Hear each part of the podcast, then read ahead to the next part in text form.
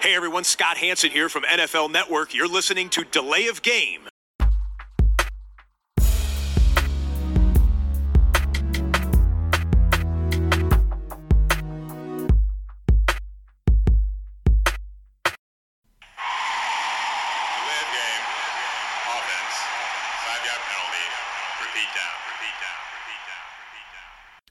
Hallo, liebe Football-Freunde. Wir sind's. Delay of Game, der Football-Podcast. Und wenn ich sage wir sind's, wer sitzt am anderen Ende? Natürlich der Christian. Grüß dich, Tobi. Hi. Ja, Episode 184 an diesem Dienstagabend. Äh, ja, wir haben so einiges heute drin, äh, wo ich vor einigen Tagen Ach, nicht spannend. mit gerechnet hätte, dass Ja. wir das heute drin haben, um es mal so zu formulieren. Ne? Aber dazu äh, dann gleich mehr. Ähm, Bierfrage, vielleicht als allererstes, wie immer. Natürlich. Was hast du? Äh, Ich habe hier vom Überquell ein IPA Don't Believe the Quake. Also wahrscheinlich an Hype angelehnt. Hat irgendwie was mit Norwegen zu tun. Spannend. Ja, ich habe hier einen äh, Weiherer Rollator. Das ist ein Doppelbock. Irgendwie 2020 Craft Brauer des Jahres. Doppelbock kenne ich ja sonst vom Skat, ne? Oder ja, das schon mal mit gemacht? äh, über 8%. Also das ist nur was für den Urlaub. Okay. Prost, Tobi. Nur was. Prost, ja.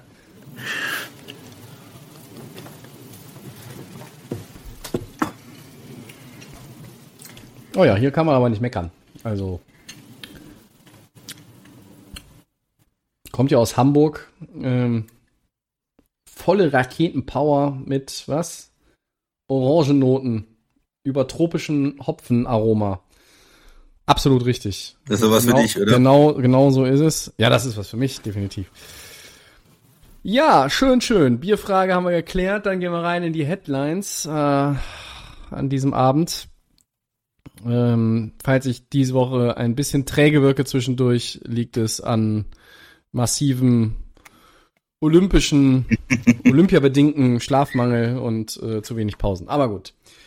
Energie für den Podcast ist immer da. Auf geht's. Ähm, nur mit Relaxen war vorher nicht so viel. Und das ist eigentlich die perfekte Überleitung. Ja, schön, überlegt. Also Aaron Rodgers, Christian, spielt in 2021 doch für die Packers. Äh, der Quarterback hat heute das Gebäude wieder betreten. Lambeau Field, er ist angekommen mit Sonnenbrille, die ein bisschen an Doc Brown von Zurück in die Zukunft mich erinnert hat.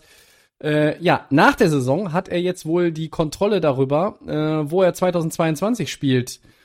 Äh, die ganze Szenerie, was bedeutet das alles? Erzähl mal, für Rogers, für die Organisation in Green Bay und hilft das Ganze dann vielleicht im zweiten Teil der Headline auch, ähm, dass man jetzt die Vertragsverlängerung mit Devante Adams noch hinbekommt, weil da ist es ja auch ins Stocken geraten, hörte man. Genau, also da ist, ist eine ganze Menge drin.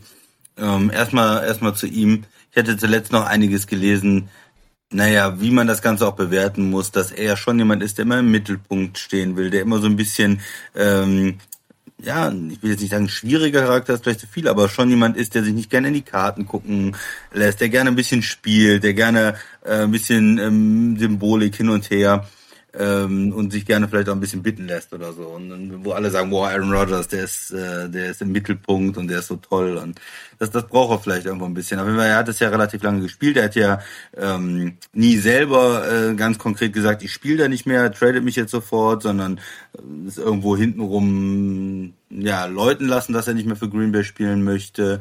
Ähm, auf der anderen Seite hätte er natürlich auch jederzeit ähm, in der Pressekonferenz sagen können, wir setzen uns zusammen und, und dann regeln wir das. Äh, hat er auch nicht gemacht, sondern er hat das die ganze Zeit köcheln lassen. Jetzt ist es eigentlich dazu gekommen, was man erwartet, vielleicht erwarten konnte, weil für ihn macht es nicht so viel Sinn, äh, die Saison auszusetzen. Er ist dann wird 38, er will nochmal einen Super Bowl gewinnen.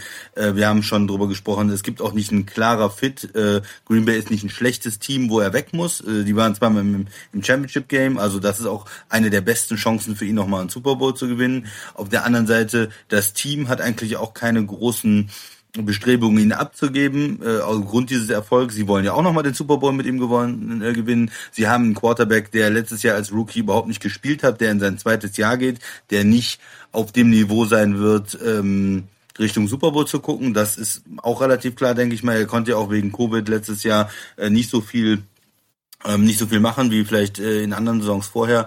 Also das ist, es macht eigentlich für alle Sinn, auch vom finanziellen, vom Salary Cup, für alle Sinn, dass Aaron Rodgers dieses Jahr noch in Green Bay spielt. Nach der Saison war immer klar, in 22, da gibt's äh, die Möglichkeit, sich zu trennen, da macht das vom Vertrag mehr Sinn, vielleicht ihn zu traden, vielleicht geht er dann nochmal woanders hin. So. Und genau das haben sie jetzt eigentlich, was von vornherein Sinn macht, nochmal irgendwie festgezurrt. Also sie haben gesagt, okay, der Jahr 23, wo er noch Vertrag hatte, das schieben wir einfach weg, da macht man Void hier draus. Da wäre er 40, da wird er auf jeden Fall nicht mehr in Green Bay spielen.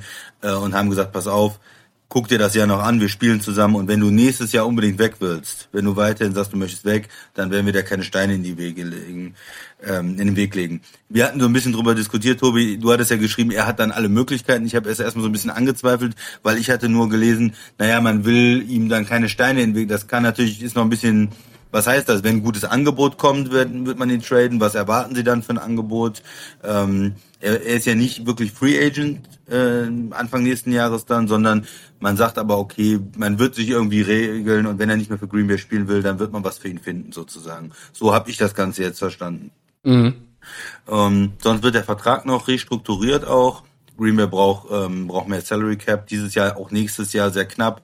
Dadurch, dass dieses Jahr der Salary Cap äh, ge, gesunken ist und sie alles in, ins nächste Jahr eigentlich verschoben haben schon oder eine Menge. Ähm, und von daher ist das auch nötig. Ja, im, insgesamt ist es dann irgendwo eine vernünftige Situation, glaube ich, für Aaron Rodgers dieses Jahr, für Green Bay, für alle. Und äh, endlich ist diese diese Kuh zumindestens für ein Jahr oder äh, für eine gewisse Zeit vom vom vom Tisch. Generell ähm, sagt man das? Na, die Kuh ist vom Eis. So. Äh, die Kuh ist vom Kuh Tisch ist, vom ist auch, nicht so schlecht, auch nicht so schlecht.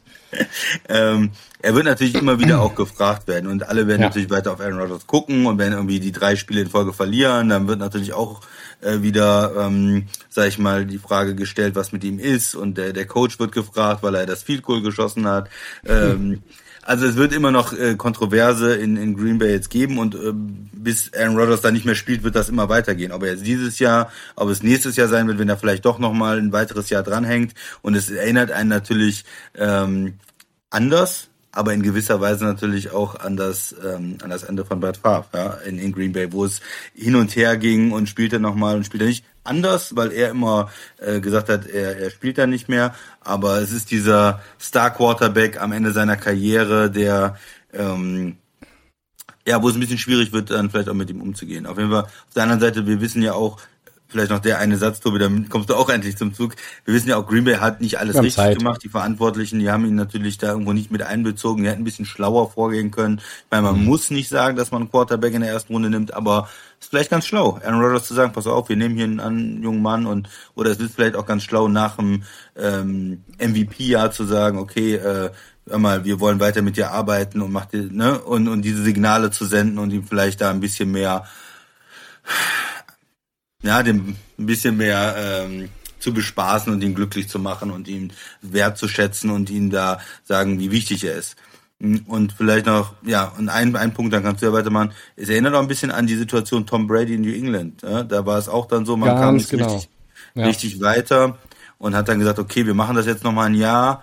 Ähm, er, er wird dann auch nicht gefranchised am Ende, wenn, wenn er diese zwei Jahre noch spielt. Und ähm, ja, das erinnert natürlich ein bisschen an Brady, der dann nach Tampa gegangen ist und Super Bowl gewonnen hat in, in dem hohen Alter. Und ja, Tobi, was sind deine Gedanken? Erstmal muss ich nochmal zugeben, dass ich zwischenzeitlich nicht mehr damit gerechnet habe, dass ähm, Rogers tatsächlich auch ja 2021 jetzt in Green Bay spielt. Dass er aufhört, ja, habe ich zwischendurch auch mal irgendwie so auf dem Schirm gehabt, äh, Jeopardy-Host oder was auch immer, ne, und, und vielleicht auch irgendwie in eine ganz andere Richtung gehen. Ähm, deshalb, ja, die Zugeständnisse von Seiten der Packers sind offenbar nötig gewesen. Ich finde sie aber auch klug. Der Mann hat echt ganz viel getan in seiner Karriere für dieses Team, für diese Franchise. Ähm, und da ist man jetzt an einem Punkt angekommen, wo man vielleicht das so ein bisschen als Wiedergutmachung auch einfach bringen muss von Seiten der Franchise, weil halt ja, Rogers war halt einfach pisst wegen dieser äh, Draftnummer mit, mit Jordan Love. Das äh, ist ja auch alles hinreichend besprochen worden. Ähm, du hast es auch gesagt, es gibt keine Tags und es wird nächstes Jahr erneut geprüft und ähm, es ist ja auch nicht ausgeschlossen, dass äh, sich Dinge innerhalb der Organisation verändern. Ähm, Kultur, Charakter, das waren die Stichworte, die Aaron Rodgers mal zwischenzeitlich so hat verlauten lassen. Und dass du dann vielleicht sagst, als Aaron Rodgers, hey, wir haben eine gute Saison gespielt, ähm, also sagen wir mal so, Green Bay gewinnt den Super Bowl. Dann, glaube ich, hört er auf. Oder, ja, aber ich glaube, dann, äh, das wäre einfach perfekt. Äh, wenn die jetzt wieder im Championship-Game scheitern sollten, aber er sagt, hey, hier haben sich die Dinge zum Positiven aus meiner Sicht äh, entwickelt, dann kann ich ja vielleicht 2022 nochmal einen Anlauf hier nehmen. Ähm, ich traue ihm jetzt in dieser Saison auf jeden Fall Spiel auf hohem Niveau zu. Ob er wieder MVP wird, weiß ich nicht, aber er muss auch nicht MVP werden, damit Green Bay eine gute Saison spielen kann. Mm, und dann gucken wir mal, wie es nächstes Jahr aussieht. Meldet er einen Trade an, will er weg, wohin will er, will er nach Kalifornien? Ist da irgendwo ein Team, wo vielleicht dann auch irgendwie ein, ein Slot wäre, wo man sagt, hey komm, ähm, wir gehen Wird's auch nochmal irgendwie dieses Risiko ein.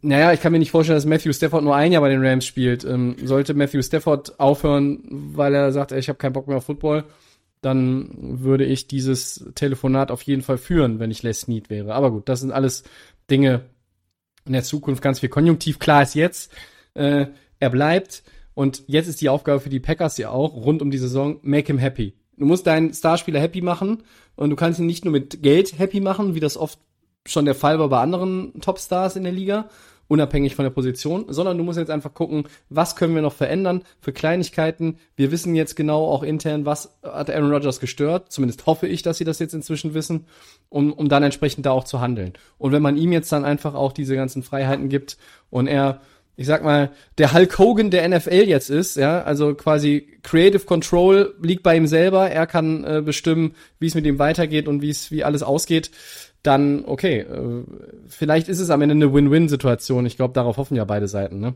Und man muss ja auch mal ganz klar sagen, Packers haben mit Rogers eine deutlich bessere Chance auf den Super Bowl als mit einem anderen Quarterback. Du hast eben schon ja. gesagt, mit Jordan ja. Love sowieso nicht. Aber wenn du jetzt irgendwie den Free Agent auch holst oder für jemanden tradest, den du haben kannst, ähm, ich glaube nicht, dass das da irgendwo dann Sinn ergeben würde. Ne? Ähm, ja. Ja, aber es gibt halt auch, und das muss man auch andersrum wieder sagen, es gibt halt auch nur vielleicht eine Handvoll Teams, ähm, die Sinn machen würden für ihn und wo er eine einigermaßen gute Chance auf den Super Bowl hat, ähm, die nicht schon andere Star Quarterbacks haben. Klar, Kansas City könnte er vielleicht auch spielen oder so, aber das, das macht ja keinen Sinn oder in Temper. Ähm, und wenn man diese Teams dann guckt, welche Teams würden für ihn überhaupt Sinn machen, wo er auch einen Super Bowl gewinnen kann, realistischerweise, sind das halt auch gar nicht so viele. Ne? Das ist richtig. Also es ist und so dieses ähm, Fit auf beiden Seiten eigentlich. Das, das es kommt noch dazu und ich finde ja auch, dass diese Diskussion, äh, Rogers ist ein California Kid, er will vielleicht zu Hause spielen, haben alle mal gemutmaßt, aber mit Trey Lance haben sie die 49ers ja jetzt eigentlich auch committed, ne? Ähm, ja. wenn, du, wenn du feststellst, das wird nichts, kannst du im nächsten Jahr sagen, der Rookie ist es nicht, also Lance ist es nicht, ist nicht die Antwort und streckst dann die Fühler nach Rogers aus. Du musst im Grunde genommen ja auch nicht das Team kontaktieren, es reicht, wenn du den Spieler kontaktierst dann im nächsten Jahr, ne? Weil, äh, wenn das stimmt, hat Rogers die komplette Kontrolle. Er kann entscheiden, er kann sagen, hey, 49ers haben mich angerufen, macht mal mit denen was aus, ich will dahin. So, ähm, was ein Aber Team, was mir einfallen genau würde, aber das sind, Tobi, das sind genau ja. die äh, Details, wo ich noch nicht ganz sicher bin. Was heißt das dann? Er hat die volle Kontrolle und kann sagen, ich will zu den 49ers. Heißt das aber, die müssen ihn gehen lassen für einen Siebtrunden-Pick oder ist da schon immer noch, man sagt, okay, pass auf, das Aaron Rodgers, der hat noch ein Jahr Vertrag hier. Äh, wir wollen schon mal, dass wir noch einen Spieler oder einen Pick oder irgendwas zurückbekommen. Und das, ist mir nicht so ganz klar, wie weit dieses ist, er hat die volle Kontrolle und kann sagen, er möchte woanders hingehen. Das Team legt ihm keine Steine in den Weg, aber heißt das, er kann quasi ablösefrei gehen? Ist der Nein. Trade, dann müssen die jedem Trade zustimmen? Da, ne, da ist ja immer noch so ein, so ein Graubereich, für mich zumindest, was bis jetzt ja. ja, reported ist sozusagen. Ich denke, es wird sich, wird so sich darstellen, dass er sagen würde im nächsten Jahr oder am Saisonende, so Leute, es war alles ganz schön hier, vielen Dank ich will jetzt zu den Niners oder nach XY. Und dann sagen die, okay, wir nehmen mit den Kontakt auf, wir müssen einen Trade aushandeln. Und dann schaust du, was kriegst du da? Wir reden nächstes Jahr bei einem 39-jährigen Rogers ja auch nicht mehr. Ist anders als bei Brady, der ja dann ja letztlich als Free Agent gewechselt ist. Wir reden hier nicht über einen First-Round-Pick. Aber vielleicht ein Spieler, ein Mid-Round-Pick, Mid, Mid irgendwas in der Art oder auch nur eins von beidem. Irgendwas, wo du als Green Bay halt noch den Value bekommst. Du darfst aber halt auch nicht vergessen, dass halt nie für, für einen Quarterback jenseits der, ich sage jetzt mal nicht 35, sondern sagen wir mal jenseits der 37, 38, für den gab es nie wahnsinnig viel in Return für ein Team, das sie noch irgendwie getradet hat. Oft war es so, dass diese Jungs einfach ablösefrei, also quasi nach dem Ende des Vertrages, gewechselt sind. Die waren Free Agents, konnten sich dann auf dem Markt einfach umgucken. Ähm, das ist ne? ein Team, was mir, was nächstes Jahr vielleicht noch ganz gut passen würde, wenn er Bock drauf hätte, wären ja für mich die Saints, weil äh, Ja. da wäre ja einfach, die wären die Rahmenbedingungen auch 2022 mutmaßlich noch gut. Da ist viel Talent, Offense wie Defense. Da ist ein guter Coach, äh, den kennt er von zig Pro Bowls, äh, den kennt er auch so, weil er oft gegen ihn gespielt hat.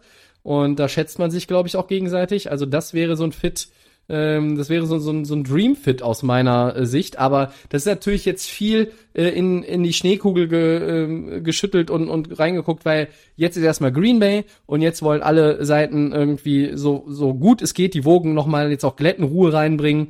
Auch wenn natürlich in Green Bay, Green Bay ist jetzt nicht, ist jetzt nicht Dallas, ja, wo halt immer Alarm ist, in Green Bay kann auch Ruhe herrschen, aber in Green Bay ist halt auch immer hohe Erwartungshaltung. Und mit Rogers sowieso. Und jetzt nach der ganzen Saga, auch wenn viele sagen, ja, okay, es war ja gar keine Saga in dem Sinne.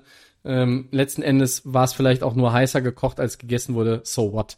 Aber hier ist einfach die perfekte Situation jetzt für beide. Die wollen nochmal angreifen und dann schauen wir mal, ähm, wie das ausgeht in 2021. Saints finde ich übrigens äh, schick, habe ich noch nicht so drüber nachgedacht, ehrlich gesagt, weil es auch in ähm, Dome-Team, ne, ist natürlich für einen älteren Quarterback auch ganz nett, wenn man da nicht irgendwie Dezember, Januar äh, irgendwo in der Kälte spielen muss, sondern schön in New Orleans im Dome.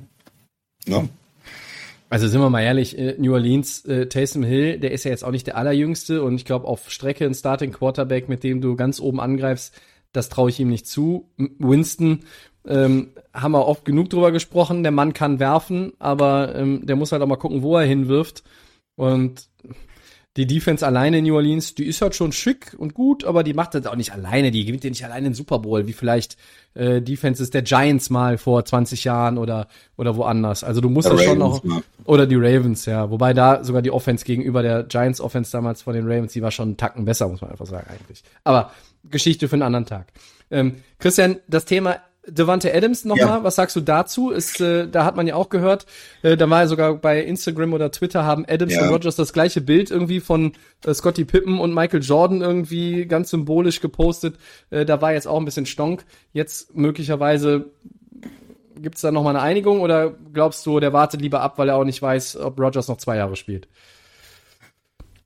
Ja, äh, erstmal vielleicht mit Last Dance halt ähm, Jordan und, und Pippen Bild äh, finde ich ein bisschen, muss ich ehrlich gesagt sagen, finde ich ein bisschen vermessen. Ja, Jordan ist der größte Basketballspieler aller Zeiten, der hat sechs Titel gewonnen. Was mit Und, Kobe, äh, LeBron? äh, ist, ist der, Giannis? der hat sechs, sechs Titel gewonnen. Ja. Eddie Curry? Und ähm, Aaron Rodgers hat einen Super Bowl gewonnen. Äh, Devante Adams. So, also da, so, da kann man jetzt, einfach so. da kann man jetzt nicht äh, sich mit, äh, auch als Devante Adams sich mit, mit Pippen vergleichen, finde ich. Ähm, ja, aber äh, sollte halt zeigen, vielleicht das letzte Jahr zusammen in Green Bay mit einer Organisation, wo es nicht mehr so passt. Okay, da, da könnte der Vergleich irgendwo vielleicht hinkommen. Ähm, Devante Adams, die Vertragsverhandlungen sind schwierig. Warum?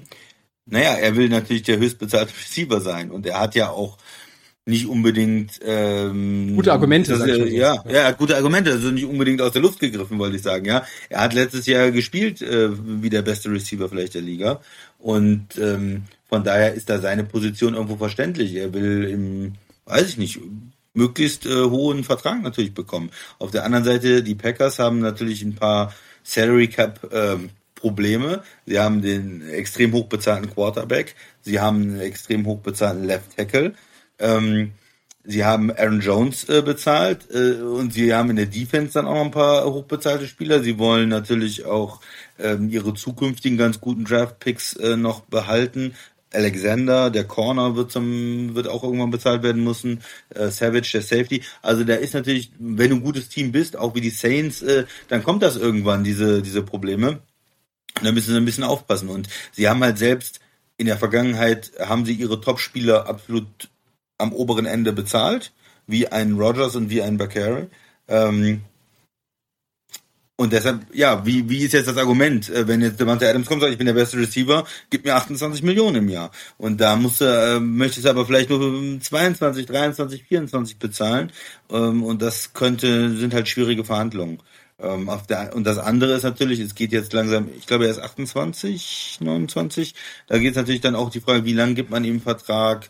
Ähm, ja, wie, wie, wie strukturiert man das Ganze mit den ganzen Salary Cap Problemen in den nächsten, dieses Jahr, nächstes Jahr?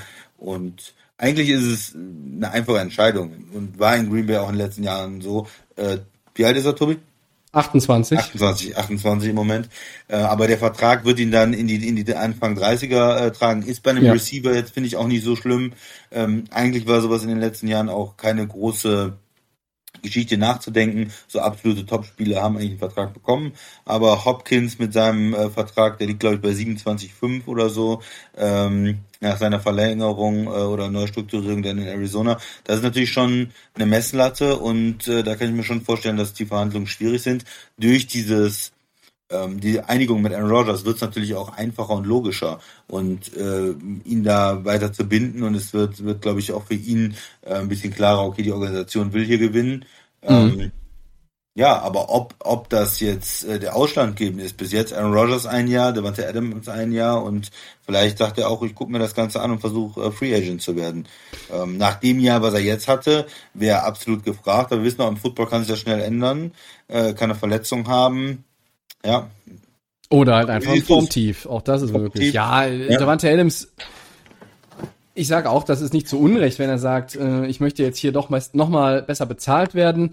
Also, dass sein Kühlschrank jetzt permanent leer war in den letzten Monaten, glaube ich auch nicht. Äh, und dass das Bankkonto im Minus ist, glaube ich auch nicht. Nein, nein, nein. Ich denke, dass, dass man da irgendwie jetzt schon als Spieler erstmal auch abwägen muss. Ne? Wenn, wenn er Aaron Rodgers fragt und die beiden haben ein sehr, sehr gutes Verhältnis, dann wird Aaron Rodgers ihm aber auch nicht konkret sagen können, du, äh, ich bleib auf jeden Fall noch zwei Jahre. Ich denke, das weiß Aaron Rodgers zum jetzigen Zeitpunkt wirklich selber noch nicht. Er guckt sich das eine Jahr jetzt an. Und welche Garantie hätte dann, dann Devante Adams, dass sein Lieblingsquarterback zumindest noch dieses und nächstes Jahr bei den Packers mit ihm zusammenspielt? Ich glaube, da gibt's jetzt erstmal keine. Für dieses Jahr gibt's jetzt eine Garantie. Für 2022 sehe ich die noch nicht. Äh, wenn Devante Adams sagt, okay, ähm, ich habe auch die Signale hier jetzt gesehen von Green Bay, von der Franchise, die gefallen mir nicht. Dann lasse ich es laufen und gucke mich dann irgendwie anders um, werde Free Agent, gehe woanders hin, etc. Ähm, dann, also da hat er ja auch dann letztlich alle Möglichkeiten und äh, ja, ähm, gut ist er. Für mich ist er in den letzten Jahren, also letzte Saison war er für mich der beste Receiver der Liga. Ähm, aber das, das switcht natürlich auch manchmal. Ne? Vor zwei Jahren hätte ich Michael Thomas genommen als besten Receiver der Liga immer über alle anderen. Ähm, Hopkins und, und, und, ist ja und, auch und Hopkins dabei. ist halt auch immer oben dabei, genau, richtig. Und es kommen andere nach. Ich denke, äh, es werden sich auch noch welche aus den Rookie-Jahrgängen jetzt der vergangenen ein, zwei Jahre auch nochmal irgendwo weiterentwickeln und vielleicht dann auch in das absolute Top-Level vorstoßen. Naja, und dann schauen wir mal, wo so auch die Messlatte ist für das Bezahlen der Wide Receiver. Ne? Äh, jede Position setzt immer ein neues All-Time-High und ja, es ist nun mal einfach so. Ähm, jetzt gerade in Corona-Zeiten mit gedrücktem Salary Cap fast schon bemerkenswert, wie das mitunter funktioniert, wenn der Cap dann wieder steigt und weiter steigt und weiter steigt über die nächsten fünf, sechs, sieben Jahre, dann werden wir uns äh, ja gar nicht mehr darüber wundern. Dann ist es ja noch noch äh, mehr Gang und Gäbe, dass halt einfach da irgendwie immer on top gesetzt wird mit der Kohle. Ich finde, ähm, die Packers sollten noch mal versuchen, irgendwie ihn langfristig zu binden, unabhängig davon, wie lange Rogers jetzt noch da ist. Aber ja, wenn Devante Adams dann irgendwie das Gefühl hat, für mich ist das jetzt auch irgendwie hier eigentlich nicht zu kitten, dann bitteschön. Dann muss er woanders hin. Und da werden sich die Leute um ihn reißen, gerade in, in einem Jahr oder wann, wenn der Salary Cap wieder hochgeht. Ja, dann gibt ihm noch jemand 28, 29 Mille im Jahr. So ja? Also, also ich denke, das ist absolut drin. Weil, weil du sagtest, er hat, äh, hat keinen leeren Kühlschrank. Er hatte also jetzt, äh, sein letzter Vertrag hatte 14,5 im Durchschnitt. Ja. Ähm, da, das war äh, nach seinem Rookie-Deal und da damals sagte man, okay, 14,5, da war der Adams, ja, ist sinnvoll, aber er hat natürlich jetzt mittlerweile, vor allem in den letzten zwei Jahren, ähm, ja, mehr, besser gespielt, als der Vertrag das hergibt, ne? Hat jetzt den Cap-Number von, von 16 ähm, im letzten Jahr und hat auch dieses Jahr ungefähr 16 und da spielt er natürlich eigentlich schon, ähm, schon besser, war jetzt der 18 bestbezahlte Wide Receiver ähm, oder, oder sein Vertrag war, war der ungefähr der 18 18 teuerste Vertrag und das ist natürlich ähm, nicht nicht mehr gerecht. Aber die Frage ist, wo sortierst du ihn dann irgendwo oben ein oder oder geht der ganz ja. ähm, ganz nach oben und wie kannst du das dann irgendwo noch rechtfertigen? Also er wird dieses Jahr auch 29 in der Saison noch. Ja, im ähm, Dezember, ja. Genau, also das muss man muss man dann sehen, wie welche wie lange man ihm Vertrag wie, wie man das Ganze ähm, strukturiert. Aber ich würde mich natürlich freuen, wenn er auch ähm, auch noch nach Aaron Rodgers in, in Green Bay spielt, weil auch ähm, der nächste äh, Quarterback dann äh, Jordan Love wahrscheinlich äh, braucht ja auch einen Nummer 1 Receiver und der ist einfach einer. Ähm, ja, Wide Receiver halt ein bisschen schwierig. Man hat diesen 27, äh, über 27 Millionen Dollar Vertrag von der Andre Hopkins, dann kommt erstmal in langer Zeit nichts. Da ist äh, Julio Jones war mit, mit 22 Millionen dann und, und, und Keenan Allen mit 20. Also, wenn man ihn da normalerweise, wenn es diesen, der Andre Hopkins-Stil nicht gibt und man kann ihn da irgendwo mit 20, 22, 23 von mir aus irgendwo einsortieren, dann denke ich, wäre der Deal wahrscheinlich schon passiert. Aber mit diesem DeAndre mhm. Hopkins Deal, der da auf einmal bei 27 ist und der sagt, hey, ich bin aber, ich bin im selben Alter ungefähr und ich bin ein absoluter Topmann und mein Vertrag jetzt und ich will, ich will 28 und dann äh, wird es natürlich vielleicht schwierig auch für die Packers. Das ist richtig. Eine letzte Frage noch ja. ganz schnell an dich, Christian, zu der Headline. Äh, wer spielt denn noch länger für sein Team von heute angerechnet? Stand 27. Juli 2021. Aaron Rodgers oder Tom Brady?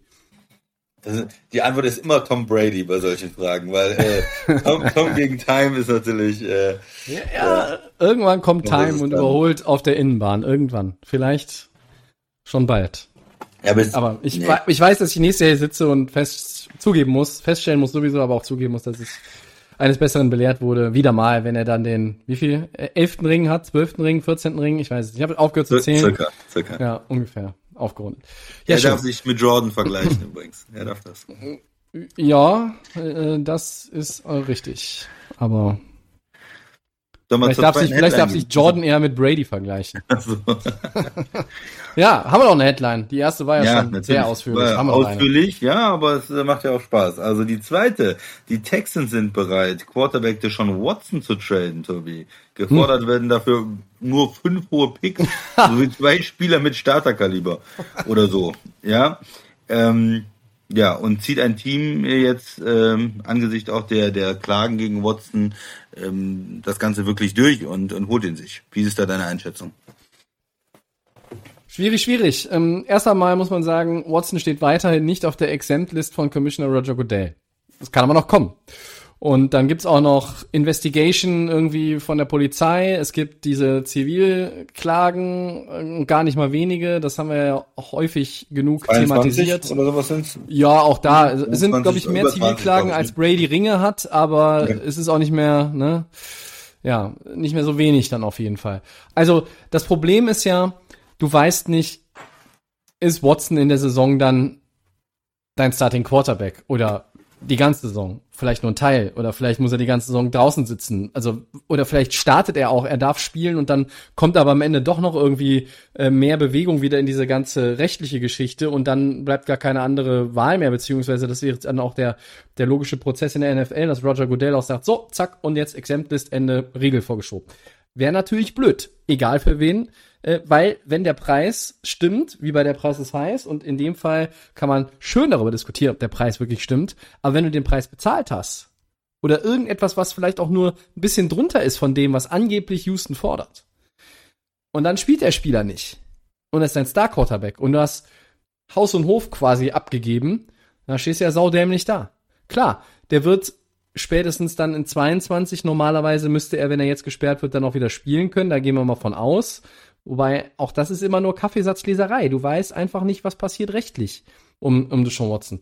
Aber der Preis ist hoch. Vom Talent her ist er es vielleicht sogar wert. Er müsste seine No-Trade-Clause dann auch irgendwie beiseite legen. Das würde er dann ja machen. Er will ja weg. Er ist zum Trainingscamp gekommen.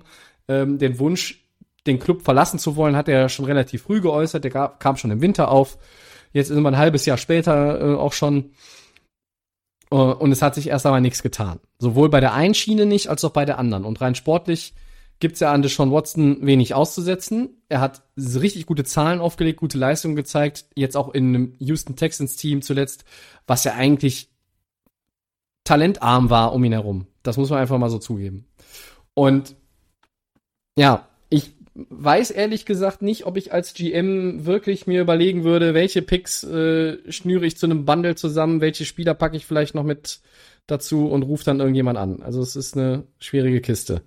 Ähm, die passenden Teams, da kommen wir vielleicht gleich zu. Christian, wie siehst du das denn? Würdest du überhaupt das forcieren als GM?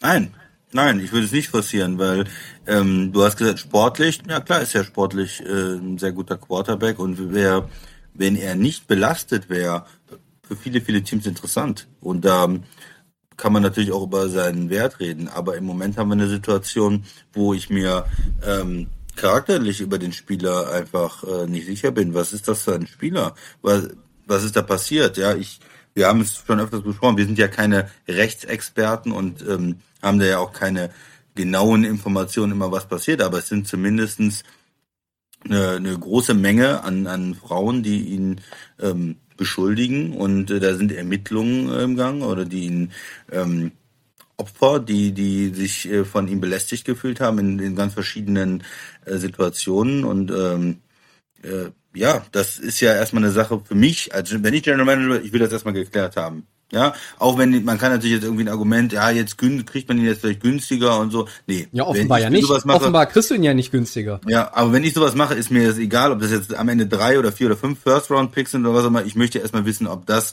was ist da los, was passiert da genau, ja. ähm, wie ähm, werden diese ähm, Fälle bewertet rechtlich. Und dann würde ich jetzt mal für mich überlegen, ist das überhaupt ein Spieler, den ich in meinen Club, der der Franchise Quarterback ist, der das Aushängeschild vom vom Club, den mit dem will ich die nächsten zehn Jahre ähm, Erfolg haben und den will ich meinen Fans verkaufen als auch als als Anführer von meinem Team als Aushängeschild. Und da möchte ich doch niemanden haben, äh, der ähm, ja kriminell äh, wird sich zeigen, aber zumindest gegen den ähm, wirklich harte Vorwürfe laufen. Ne? Das äh, würde ich mir würde ich mir sehr genau überlegen. Ich habe ja immer gesagt, ich glaube, er bekommt irgendwie eine Chance auch weiterhin in der Liga, weil die Liga natürlich nach solchen Stars ähm, lechzt und ähm, Absolut. Mit so einem Talent, was er hat, kann man auch viel über, äh, ja, da ist die Werkschale, da macht man schon mal die Augen zu und sagt, ja, er hat aber viel Talent und wenn er sich entschuldigt und dann äh, kann man vielleicht auch über vieles hinwegsehen. Ich wäre gerade jetzt in so einer Situation, die nicht gelöst ist und dann auch, ähm, es hat sich ja in den letzten Jahren auch einiges geändert im Bewusstsein, wo die Liga hin will, wo die Clubs hin wollen, wo die Gesellschaft hin will. Ich würde es nicht machen im Moment. Ich würde einfach abwarten. Ich würde sagen, okay, er ist ein junger Quarterback. Gut, dann muss er halt, wenn das sich alles noch erstmal klärt, wenn das ähm, ist, muss er vielleicht ein Jahr ähm, draußen sitzen oder er spielt noch ein Jahr in Houston. Ähm, gut, ja. Mhm. Er hat das äh, sportlich gesehen, hat er das Recht, will mich nicht nach einem Trade zu fragen, weil Houston vor, vor anderthalb Jahren waren die, ne, das war noch in den, Playoff in den Playoffs nach 19 äh, gegen Kansas City, die haben geführt, ja, die haben mit 24-0 haben die, glaube ich, geführt gegen Kansas City. Ich das heißt, da war die Spiel. Franchise ganz woanders, in unserem Bewusstsein auch ja, da war vielleicht Houston oder Kansas City, Mahomes äh, gegen, gegen Watson.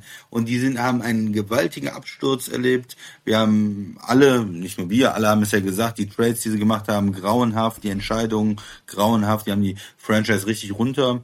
Ähm, gewirtschaftet. runtergebracht, runtergewirtschaftet, ja. runtergerockt, ja. Und äh, Watson hat natürlich das sportlich gesehen, als kann er sagen, ja, ich will hier nicht mehr spielen, ich will hier weg. Ja. Und die brauchen eigentlich dann auch einen kompletten Rebuild. Er ist da eigentlich verschenkt.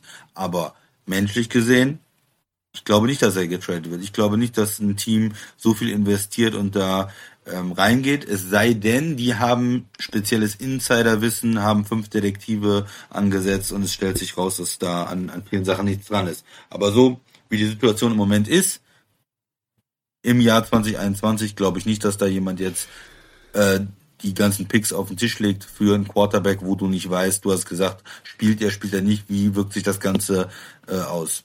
Ich glaube es nicht, vielleicht verschätze ich mich, aber ich, äh, ich würde es nicht machen und ich glaube nicht, dass es passiert. Ich schließe mich da grundsätzlich an, weil da ist mir zu viel Unsicherheit. Ne? Einerseits das Rechtliche plus die Charakterfrage, die habe ich jetzt eben äh, mal noch gar nicht beleuchtet. Das hast du jetzt schon mal übernommen. Mhm. Ähm, aber schieben wir das mal beiseite Würdest ja. du, was würdest du denn anbieten, wenn du jetzt wüsstest, das ist irgendwie geregelt und aber das müsste man auch wieder differenzieren. Ne? Es ist geregelt und er, er hat sich er, er hat sich diesen Frauen äh, da quasi unerlaubt genähert beziehungsweise unsittlich. Ähm, oder es ist geregelt und es war am Ende doch irgendwie nur eine riesengroße Verschwörung, was ich irgendwo im 0, ganz, ganz, ganz, ganz viele Nullen, 1% Bereich irgendwo verorte, weil eigentlich kann ich es mir ja nicht vorstellen, äh, wenn, wenn da so viel auf einmal irgendwie aufgepoppt ist, was da irgendwie an, an Klagen auf ihn einprasselt.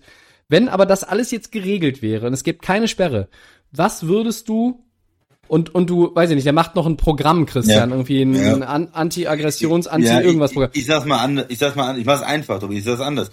Für den, der Sean Watson, äh, aus diesem Playoff-Spiel von letztem Jahr, wo wir das alle noch nicht wussten, wo Ja. wir die Leistung sehen von Das dem gut jungen formuliert, ja.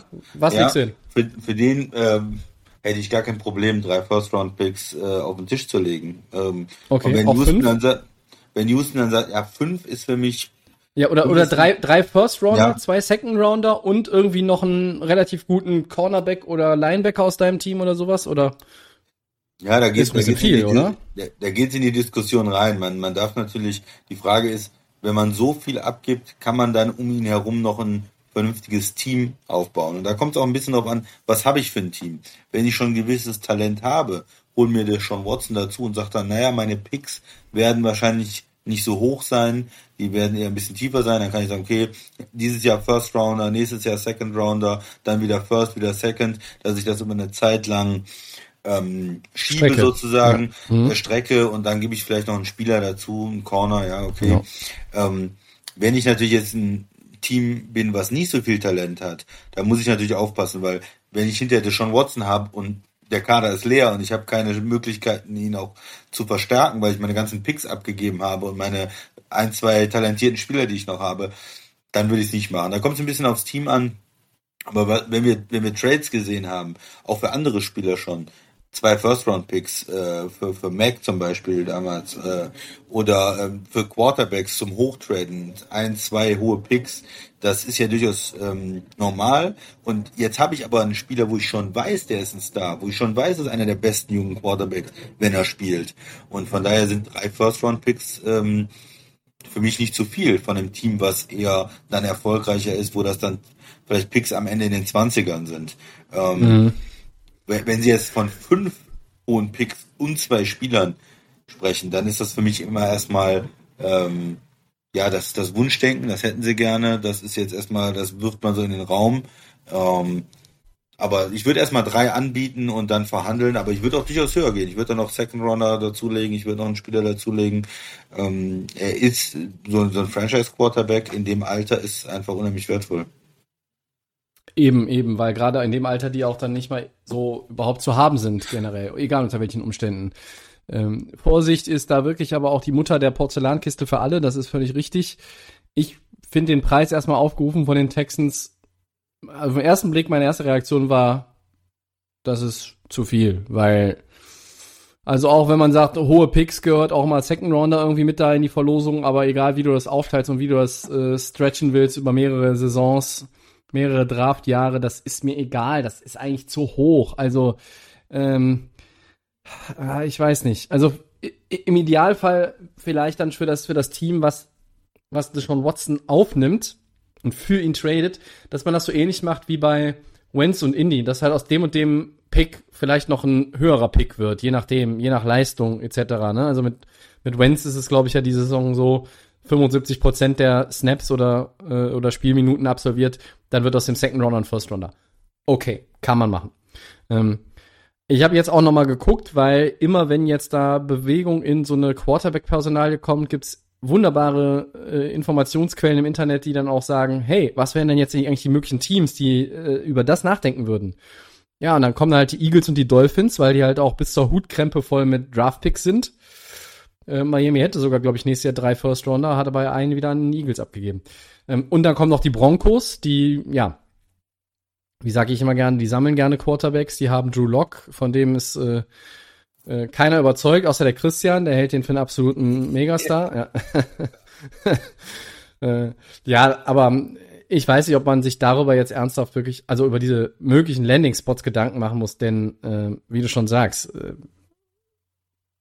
ich schließe mich da einfach mal an und sage, ich kann es mir nicht vorstellen, dass ich jetzt über die nächsten Wochen durch die Preseason hindurch auch irgendwie vor dem Saisonstart da was tut.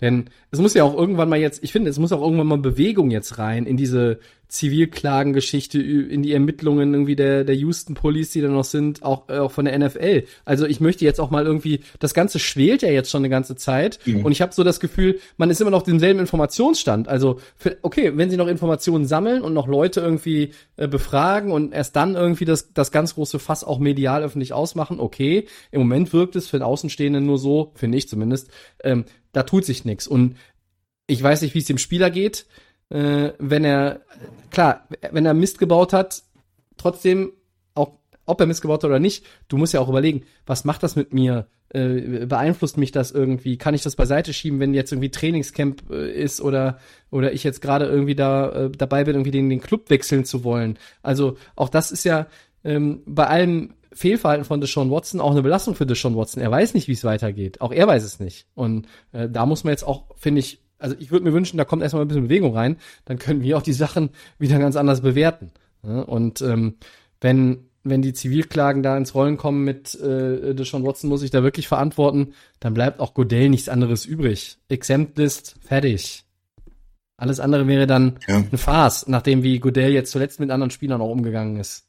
Ja, ja. Ich, ich, ich sehe es vielleicht ein bisschen anders. Also die, die äh, Frage, warum geht es da nicht weiter, ist natürlich auch für die Opfer äh, eine Frage, was, was, was passiert da, ne? Klar, für beide Seiten. Das ist, äh, das ist natürlich da erstmal so die Sache, die mich am meisten beschäftigt, warum, warum passiert da nichts. Aber gut, das sind wieder so ein bisschen auch die Fragen, wie es, ähm, wie es im amerikanischen Rechtssystem steht, wie schnell Sachen äh, vorangehen. Man, man weiß ja auch hier, dass, dass Klagen äh, sehr lange dauern, dass Gutachten eingeholt werden, dass Zeugen befragt werden, wie auch immer.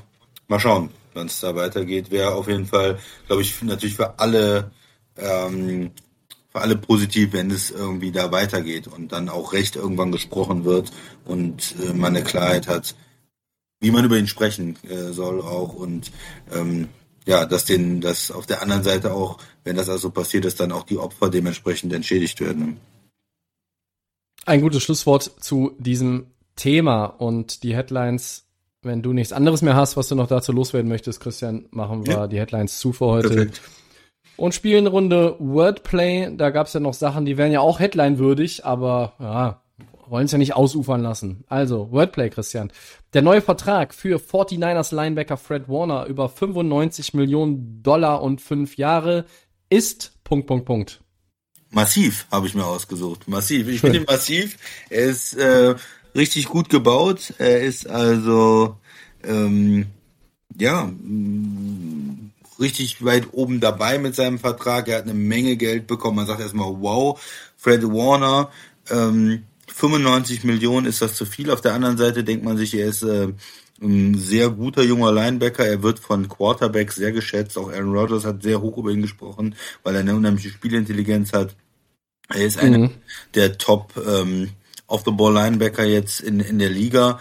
Ähm, vielleicht irgendwie der, der Nachfolger auf der Position auch so ein bisschen von, von Bobby Wagner als, als dem Aushängeschild oder dem Topspieler, den man da ähm, lange Zeit ähm, genannt hat. Und ähm, wenn man sich das dann anguckt, das macht Sinn irgendwie. Also die 49ers sind bereit, auch für ihre Top-Spieler oben zu bezahlen. Ich habe das bei, bei Green Bay gesagt, die machen das und die 49ers machen das auch. Äh, wenn man auch den, sich den äh, Vertrag von Kittel anguckt oder ähm, anderen Spielern in der, in der Defense, das ist jetzt kein Team, was sagt, äh, wir versuchen da zu sparen und wir geben den lieber ab. Nee, wir, wir bezahlen auch die Leute, von denen wir absolut überzeugt sind.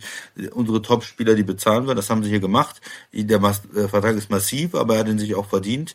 Und er ist auch nicht ähm, extravagant oder sowas hätte ich sonst genommen. Nein, er ist massiv. Er ist richtig für einen jungen Star. Tobi. Fängen wir jetzt erstmal noch ein Bier auf. ähm, und ich sage, oh, ich bin hin und her gerissen. Ich habe zwei, zwei Begriffe mir rausgesucht. Und ich sage einfach mal, es ist, ich guck mal sportlich und sage, das ist vorausschauend. Weil, wenn du jetzt den, den Warner bezahlst als 49ers, ja, nach der Saison haben wieder andere da irgendwo eine Marke gesetzt und dann musst du noch mehr bezahlen und jetzt kriegst du den für 19 Millionen im Schnitt. Also ich glaube, der einzige Linebacker, der also als Linebacker gelistet ist und ein äh, höheres Jahressalär im Schnitt hat, ist Khalil Mack. Sogar Bobby Wagner hat er jetzt mit diesem Deal ähm, so gesehen, also über diese Schiene gerechnet, geknackt. An dem ist er vorbeigezogen. Ich finde, Fred Warner ist ein exzellenter Linebacker. Äh, ich hätte ihn bei meinen Linebackern jetzt nicht unbedingt unter den Top 3, deshalb äh, ist es dann immer für mich so, ist es überpreist, das war mein anderes Wort, aber auf der anderen Seite muss man einfach mal gucken, jung, sehr stabil, hat, glaube ich, kein Spiel bisher verpasst. Wie du schon sagst, er wird, wird auch von, von anderen Quarterbacks gelobt, er hat eine hohe Spielintelligenz, er ist, äh, ist da auch jetzt in der, in der Defense, die ja wirklich gut besetzt ist. Die 49ers Defense ist exzellent besetzt. Und wenn die jetzt alle wieder da sind nach ihren Verletzungen, haben wir auch schon mal thematisiert, ist eine richtig gute Defense. Absolute Top 5 Defense in der NFL. Ähm, dann entscheide ich mich wirklich für vorausschauend, weil das ist einfach dann klug. Du machst das Ding, Ding fest, ja, du, du nagelst den Spieler äh, quasi an dein Clubhaus dran, äh, hast den Safe, der wird für dich gute Arbeit verrichten auf dem Feld, der ist einfach ein guter Footballspieler.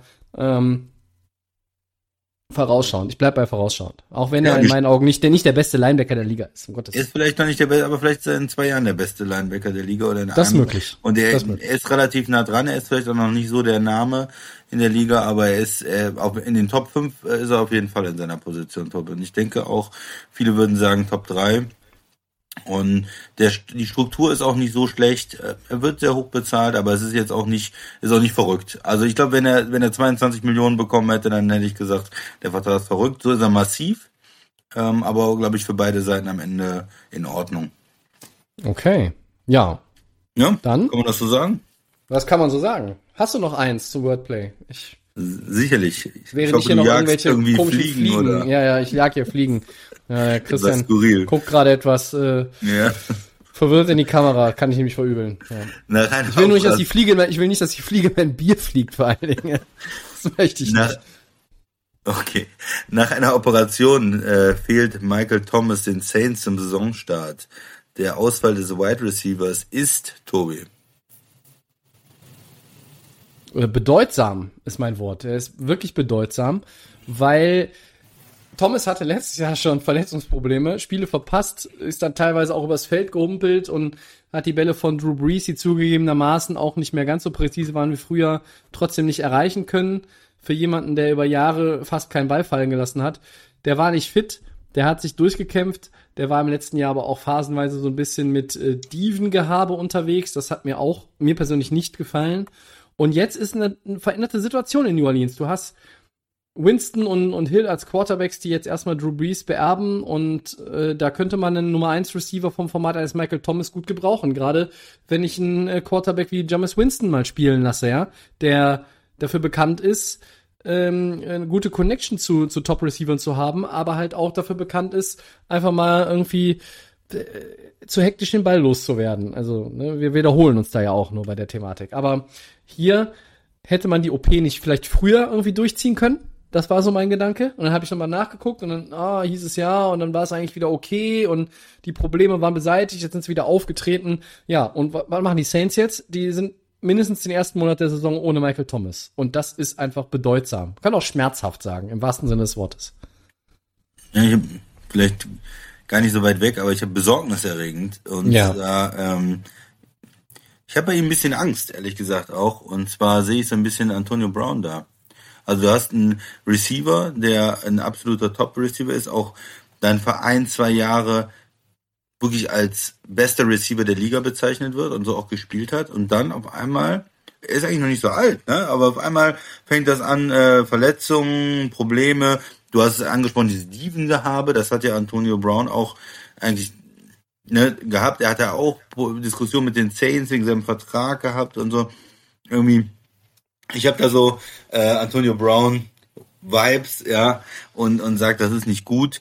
Ähm, äh, ich hoffe, er ist wieder fit und kann dann auch auf dem Niveau wieder äh, spielen, was er schon hatte und kann auch zeigen, dass er ohne, ohne Drew Brees dann wirklich so gut ist. Ähm, sonst glaube ich, dass vielleicht auch seine Zeit irgendwann abgelaufen ist. Ne? Die Saints sind immer noch in Cap-Problemen, äh, sind ja immer noch am Hin und Her schieben und vielleicht würde sich da auch irgendwann ein Trade anbieten. Der Vertrag sagt, ist auch, Das ist auch ein massiver Vertrag. Massi den das der ist auch ein massiver Vertrag. Ja, er ist einer der, der bestbezahlten Receiver auch der Liga. Aber vielleicht sagt man da auch irgendwie, komm, die 20 Millionen, die, die sparen wir uns lieber im Jahr. Und äh, wir haben jetzt vielleicht eh, wenn es nicht gut läuft nächste Saison, mit den Quarterbacks, wir müssen da eh neu gucken und dass man ihn irgendwann abgibt. Also ich bin gespannt, wie das bei, bei ihm läuft. Ein bisschen besorgniserregend im Moment, dass er nicht mehr äh, der Top-Receiver ist und vielleicht auch nicht mehr unter den Top 3 oder Top 5 ist äh, im kommenden Jahr. Wenn er jetzt wieder mit einer Verletzung in die Saison startet, wieder geht's langsam los. Besorgniserregend für mich. Ja, passendes Wort. Ich meine, Michael Thomas hat ja in den ersten vier Jahren seiner Karriere so ziemlich alles abgerissen als Receiver, was man abreißen konnte. Da waren äh, Rekorde dabei, wie, zu wie unter anderem die 149 Receptions, die er 2019 hatte, immer über 1000 Yards, sogar äh, zweimal über 1400 äh, mit äh, drei Saisons schon mit neun Touchdowns. Letzte Saison kein Touchdown, sieben Spiele gespielt, nur fünf als äh, äh, gestartet, 438 Yards. Yards pro Recep Reception, alles okay mit 11. Das ist äh, zwar der niedrigste Schnitt, aber vertretbar äh, im Ver Vergleich zum Rest seiner Karriere. Aber das ist einfach, ja, die Physis äh, und auch so ein bisschen der Charakter des Spielers, der jetzt da auch bei New Orleans die Alarmglocken schrillen lassen müssen. Und äh, er hat diesen fetten Vertrag und äh, so ein bisschen habe ich ja die Erwartung, Michael Thomas ist jetzt erstmal verletzt. Und war letztes Jahr verletzt, dann kommt er wieder und sagt, ah, ich möchte übrigens jetzt auch so bezahlt werden wie äh, Devante Adams, wenn der dann irgendwie so einen neuen Deal bekommen sollte oder Mhm. der Kollege Hopkins, man weiß es nicht. Und dann wird die ganze Sache natürlich wieder komplizierter. Und als ich eben da, davon so ein bisschen dieses Szenario entworfen habe, was ist denn, wenn Rogers vielleicht sich New Orleans anschließt, hat das bei mir auch immer mit einbezogen, dass Michael Thomas dann da spielt. Ja, aber gut, wer weiß, vielleicht spielen auch Michael Thomas und Devante Adams 2022 ganz woanders mit Brady in Tampa Bay noch ein Ründchen oder so und die entlassen dann einfach Goodwin und äh, Evans oder verscherbeln die. Ähm, schauen wir mal. Also ja, aber diese ganze Michael Thomas Geschichte, ja, ich habe auch immer jetzt irgendwie in den letzten Monaten, wenn, wenn wir mal über die Saints geredet haben und Winston und so, ich meine, du jetzt von Winston einfach noch weniger als ich. Ich finde jetzt auch keinen super Quarterback. Ich habe aber immer so die Hoffnung eigentlich gehabt, hey, da hat er auch wirklich einen sehr, sehr zuverlässigen Receiver, wenn er fit ist. Ja, und der ist jetzt erstmal nicht da. Und das ist schlecht. Das ist schon mal nicht so optimal, ne? Ja. Ja, Wordplay. Fertig. Perfekt. Weiter geht's mit den Delay of Game Top 10. Wir haben letzte Woche ein äh, schönes Ründchen hier gehabt, äh, wir beide mit den Quarterbacks und haben heute nochmal überlegt, was machen wir denn? Machen wir Receiver? Aber ich finde eine Position, über die man ja mittlerweile, ich sag mal so, generell etwas schlecht redet, weil man sagt, ah, und die kriegen nicht mehr so hohe Gehälter, weil die sind auch so schnell nicht mehr zu gebrauchen. Die werden quasi viel schneller alt als andere äh, Positionen, wenn man das mal so formulieren darf. Die Running Backs. So, Top 10 mit unseren Running Backs. Und da bin ich wahnsinnig gespannt, äh, ob wir wieder so viele gleiche haben, nicht auf der Position, aber innerhalb der Top 10. Insgesamt, ja, ich denke, ich Ja. denke schon, dass da einige gleich sein werden, aber mh, vielleicht auch gerade am Ende, ähm, also bei mir war es so, es gibt so eine Gruppe sieben, acht Spieler, wo ich gesagt habe, okay, die sind da auf jeden Fall drin und bei neun, zehn, da habe ich, ähm, Okay, habe ich ja, ein paar Mal ja. gewechselt, ja, das war so, ist da richtig, wirklich ein Unterschied zwischen dem neuntbesten Running Back so für mich und dem zwölfbesten oder dreizehnbesten Running Back. Ich glaube nicht. Also da gebe ich dir schon mal recht. Ja. da fand ich es schwierig zu sagen, hm, nehme ich jetzt den oder den. Aber so, ich denke mal, die sieben, acht Leute sind, glaube ich, relativ klar. Und da vermute ich mal auch, dass wir die beide haben. Das Also ich hatte neun, neun, neun, die bei mir auf jeden Fall safe waren. Neun Leute Okay. waren bei mir safe sogar, nicht nur, Hm, nicht nur hm. sieben oder acht bei dir. Ähm, ja, du darfst bestimmen. Soll ich äh, mit Platz 10 anfangen oder willst du anfangen? Äh, ja, fang du doch an, ist doch egal. Ja. Ja, dann äh, mein Platz 10 und auch da, wie, wie du es schon gesagt hast, das hatte ich ja letzte Woche auch mit den Quarterbacks so. Ein bisschen habe ich mich für Stafford entschieden. Und ich bringe jetzt hier Joe Mixon auf der 10 mal rein. Christian nickt schon viel sagen, taucht Ja. vielleicht bei ihm auch auf, ich bin gespannt. Hören wir gleich. Joe Mixon, warum? Äh, ich hatte auch überlegt, ähm, Leute, die letztes Jahr wirklich eine, eine gute Saison gespielt haben als Neuling in der Liga oder Leute, die da gibt's auch einen, der äh, quasi mit einem anderen Running Back so ein äh, Doppel-Backfield, was vom Talent her extrem gut ist, in der, die haben so braune Trikots an. Den hatte ich auch auf dem Schirm. Ähm, ich habe mich für Joe Mixon entschieden, von den Cincinnati Bengals. Der hat 2000 Yard-Saisons schon gehabt in der Liga. Letztes Jahr hat er auch darunter gelitten, dass natürlich dann Joe Burrow irgendwann nicht mehr äh, am Start war wegen der schweren Knieverletzung. Ich glaube, Mixon kann noch mehr. Der wird mir manchmal tatsächlich auch von mir ein bisschen unterschätzt und ich habe mir auch vorgenommen, so ein bisschen auf Joe Mixon mal zu gucken, ein bisschen mehr zu gucken. Deshalb packe ich den mal auf die 10. Ja, ich habe nur geschmunzelt, weil bei mir ist er die Elf sozusagen. Also Ah, er ist okay. gerade der Letzte, der, der es nicht geschafft hat. Ähm, wie gesagt, das ist so am Ende ein bisschen, bisschen schwierig gewesen. Ähm, auch, auch Chris Carson von den Seahawks, der war bei mir auch noch, der ist so für mich die 12 vielleicht. Ja, habe ich auch drauf gehabt, ja, sind, hinten. sind Ja. leicht nicht reingekommen. Ich glaube, mit Rookie, der gut war, Jonathan Taylor von den Colts, äh, hat er vielleicht auch in der Verlosung. Richtig. sich natürlich auch Gedanken drüber gemacht. Aber ich bin an 10 dann einfach mit äh, James Robinson von den Jacksonville Jaguars gegangen. Ja, Ähm, den hatte ich auch dahinter noch irgendwo, ja. Mhm. Warum? Ich finde, die sind alle interessante Spieler. Man kann, glaube ich, Argumente statistisch auch für alle finden.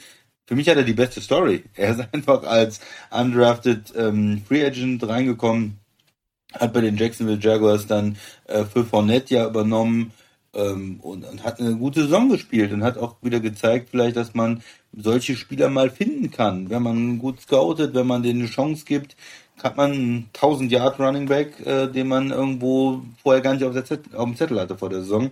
Und äh, einfach für die Story nehme ich ihn an 10. Äh, man hätte sicherlich auch einen, einen hohen Draft-Pick wie Taylor oder Mixon äh, oder, oder Carson nehmen können. Also ich fand, da finde ich schwer, die Leute auseinanderzuhalten. Die sind alle Ja. ganz gut, aber für mich auch alle keine überragenden Running Backs, wo ich jetzt sagen würde, die muss ich in meinem Team haben, sondern ja, gute Leute, ähm, James Robinson bei mir. Wer ist bei dir die neuen, Tobi? Oder Bei willst du was zu Robinson bei- sagen? Äh, Robinson, den hatte ich auch äh, mit so hinten dran. Also ich habe mir äh, eins, zwei, drei, vier, fünf waren noch so bei mir hinten hinter Joe Mixon, wo ich sagte, ja, den kann ich auch auf 10 setzen. Und dann äh, hat mich aber Joe Mixon irgendwie am meisten gepackt. Äh, kann das vielleicht gar nicht so genauer erklären, als ich es eben versucht habe. Auf 9 habe ich den äh, geschätzten, vielleicht den besten Spieler, besten Offensive-Spieler der Las Vegas Raiders. Ah, Josh Jacobs habe ich auf neun. Warum nur auf neun? Andere würden vielleicht sagen, ach komm, Tobi, der muss doch viel höher. Der muss doch mindestens auf die sechs äh, oder sieben schon, schon in so einer Top Ten eigentlich sein. Ja, zwei Saisons mit 1000 Yards und mehr. 2020 12 Rushing Touchdowns. Ich, ich glaube, was mich an Josh Jacobs einfach noch stört, ist, dass er bei den Raiders spielt. Die Raiders ist immer so ein Team, äh, letztes Jahr waren die auch, die waren gut am Anfang und dann sind die komplett vom Radar aller Leute verschwunden. Die wurden immer schlechter, äh, was möglicherweise auch mit dem etwas überpreisten Coach zusammenhängen könnte, äh, der fleischgewordenen Mörderpuppe. Ah, ja, Jacobs ist, ist jemand, der könnte auf dieser Liste auch gut noch wirklich zwei, drei Plätze hoch, aber da fehlt mir noch so ein bisschen was. Ähm, er ist auch als Receiver aus dem Backfield nicht so, gut. ne? Ja, ist ganz, ganz ist okay, so ein- aber, so aber da, da fehlt mir noch ein bisschen was. Runner, ne? Ja. Ja, da fehlt mir noch ein bisschen was. Also ich glaube, ich glaube, dass das aber noch bei ihm sich steigern kann, dieses Element in seinem Spiel. Ne? Und dann könntest du da auch irgendwie noch ein bisschen ihn auf, auf solchen Listen höher setzen. Ich bleib bei äh, Josh Jacobs auf der neuen, weil ähm, ja, ich tatsächlich die anderen acht, die ich habe vom bisher gezeigten plus Talent, alle für besser halte. Schlicht und ergreifend. Okay. Ja, ich habe auf der neuen David Montgomery von den Bears. Vielleicht eine kleine Überraschung. Ich weiß nicht, ob du ihn irgendwie mit dabei hast. Ähm, ja, der hält, der hat so ein bisschen, finde ich, die, die Bears Offense auch am Laufen gehalten. Also da war immer für mich ähm, Allen Robinson oder, oder Montgomery eigentlich die einzig beiden Spieler, die man so bei den äh, Bears fürchten muss. Ja, er hat eigentlich äh, das Talent, wenn er in der Offense eingesetzt wird, ist er effektiv, ähm, kann auch gut äh, dem, den, den Football fangen, hat äh, 400, über 400 Yards, glaube ich, auch im Passing Game beigesteuert, über 1100 Yards im Rushing Game. Also ist ein ähm, jüngerer Running Back, der so für mich in diese Top 10 noch, noch reingehört, den vielleicht auch nicht alle auf dem Zettel haben. Auf 9. Sehr interessante Ich habe gerade nochmal wegen George Jacobs und aus dem Backfield herausgehuckt. Ja, das ist wirklich ausbaufähig. Also ich glaube aber, dass da noch ein bisschen mehr geht. Liegt am Playcalling. Ähm, Montgomery auf der neuen, ja. Ähm, den muss Hast ich nicht so, ne? zugeben, habe ich nicht in meinen Top 10 und Ah, ja. den habe ich auch äh, so gar nicht unter den ersten 15 bei mir auf der Liste. Da sind andere. Will jetzt aber noch nicht alles preisgeben. Ähm, ja, Machen wir weiter mit der 8, dann hören wir es. Ja. aber, aber der, der, der entscheidende Punkt, Christian, ist, äh, der hat die Bears Offense ja wirklich getragen. Also Fand ich schon so, letztes so, Jahr, ne? so Genau. gut es ging, ne? In einer Offense, die ja äh, kaum Angst und Schrecken verbreiten konnte. Ja. in gegnerischen Defenses, aber ja. Ja, auf 8, wen habe ich auf 8? Den großartigen Ezekiel Elliott habe ich auf 8, der nur noch die 8 ist in so einem Ranking. Und da wird jetzt einige zu Hause geben, auch wieder, die sagen, was? Nur die 8? Und da gibt's andere, die zu Hause sitzen und den Podcast hören und die sagen, ja, können wir verstehen, warum? Er hat einfach abgebaut. Deutlich abgebaut.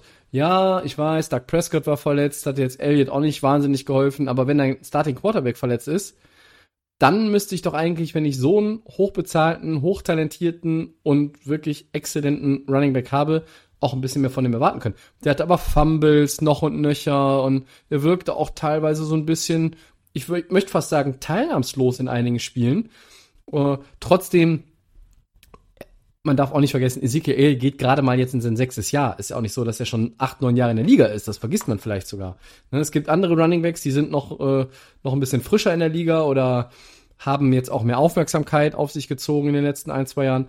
Elliott, fünf Saisons in der Liga. Scrimmage Yards. Also Rushing und Receiving zusammen. Da fällt sie, fä- fällt selbst noch die Oma vom Nachttopf, Freunde. 8341 Scrimmage Yards in fünf Saisons. Das ist ultra geil. Ja, aber trotzdem letztes Jahr abgebaut und deshalb ist er dieses Jahr in meinem Ranking nur auf der 8. Ja, Tobi, äh, Überraschung vielleicht. Ich habe ihn nicht in meinen Top 10. Ja, ich habe ihn rausgenommen. Ich habe ihn äh, irgendwo da äh, mit reingesetzt in den in die fünf Spieler, die äh, nach der Top 10 kommen. Hm, für mich Ich glaube, du hast so einige, die ich in den Top 10 habe, nicht drin. vielleicht, ja, sorry. Okay. aber ähm, für mich hat er was für mich entscheidend ist, klar, mit einer super O-Line und mit einem super Quarterback, klar, da kann man auch äh, tolle, tolle Zahlen produzieren. Aber jetzt letztes Jahr hätten sie ihn ja ähm, auch irgendwo noch mehr gebraucht, nachdem äh, Prescott rausgeht. Die O-Line ist nicht mehr so gut. Und ich habe direkt gesehen, seine Produktion auch runter. Also für mich ist er irgendwie, wenn alles gut läuft, wenn die Offense gut läuft, wenn die O-Line da ist, dann spielt er auch sehr gut und produziert. Aber ich habe in den letzten Jahren nicht einen Unterschied gesehen zwischen ihm und, und, und ein Backup in Dallas. Also zum Beispiel dieser äh, Pollard oder so. Tony Pollard. Ja, der war doch genauso gut. So, ganz ehrlich, dann kann ich auch den spielen lassen. Ähm, ich sehe nicht, dass er ein Running Back ist, der den totalen Unterschied macht. Äh, er ist hoch bezahlt. Ja, hat mir nicht gefallen letztes Jahr. Ja, ich weiß, er hat super viele Yards und es werden auch viele Leute sagen, er ist in den Top 10, er muss in die Top 5, er muss in die Top 8. Ich sehe, ich glaube auch nicht, dass er weit davon weg ist. Er ist ja auch kein schlechter Spieler, das sage ich nicht. Ich habe ihn jetzt rausgenommen aus der Top 10 Okay. Weil er für mich äh, nicht den Unterschied gemacht hat als, als Running Back wirklich im letzten Jahr. Und ähm, vielleicht belehrt er mich ja nächstes Jahr eines Besseren, aber für mich war in Dallas Pollard eigentlich der, der interessantere Back letztes Jahr. Also der war, war genauso, mindestens genauso dynamisch und ähm, Elliot aber viel, oh, ich laufe mal in, wie du gesagt hast, ein bisschen Thailand, aber ich laufe mal in die Line, ja, drei Yards, ja, gut, okay. Aber da, dass ich jetzt als Defensive Coordinator gesagt hätte, ich muss einen Gameplan entwickeln, um ihn zu stoppen. Habe ich nicht gesehen. Und da sind andere das in der Top 10, die, zu denen wir jetzt gleich noch kommen. Äh, da äh, kann der Defensive Coordinator nachts nicht schlafen, wenn er gegen die Leute spielt. Das sage ich dir. So, Das ist richtig. Aber wer ist denn deine 8? so meine acht. Ah ja, genau. Pass auf. äh, meine, muss ich natürlich auch noch sagen. Meine acht ist äh, Josh Jacobs. Äh, Du hast ihn eben schon gehabt von den äh, von den ähm, Las Vegas Raiders heißen sie jetzt. Äh, er ist für mich ein bisschen nicht so ja dynamisch im, im Passing Game, First und Second Down Runner, aber ich, finde, das macht er richtig gut. Also ich habe ihn schon als Rookie, bin ich ein Fan irgendwie von ihm, von seiner Spielweise und äh, da finde ich ihn dynamisch und ähm, ja, Jacobs hatte auch zwölf Touchdowns letztes Jahr, er hatte sehr viele Yards after Contact auch, schwer zu tackeln und für mich im Gegensatz zu Elliott dann nehme ich, ne, nehme ich lieber ihn. Er ist ein bisschen jünger und äh, da würde ich eher für Josh Jacobs sein und habe ihn mal auf die 8 gesetzt. Wobei, wie gesagt, zwischen 8, 9 und 10 bin ich auch offen, wenn da jemand sagt, äh, das muss irgendwie anders sein. Du hast ihn jetzt, was, du hast ihn auf der 9, glaube ich, ne? Ja. Ja, ja. okay. Aber ich glaube, da sind wir uns ungefähr einig, in welchem Bereich er in der Liga äh, circa gehört. Bei Ja. mir auf der 8. Was hast du auf der 7, Tobi?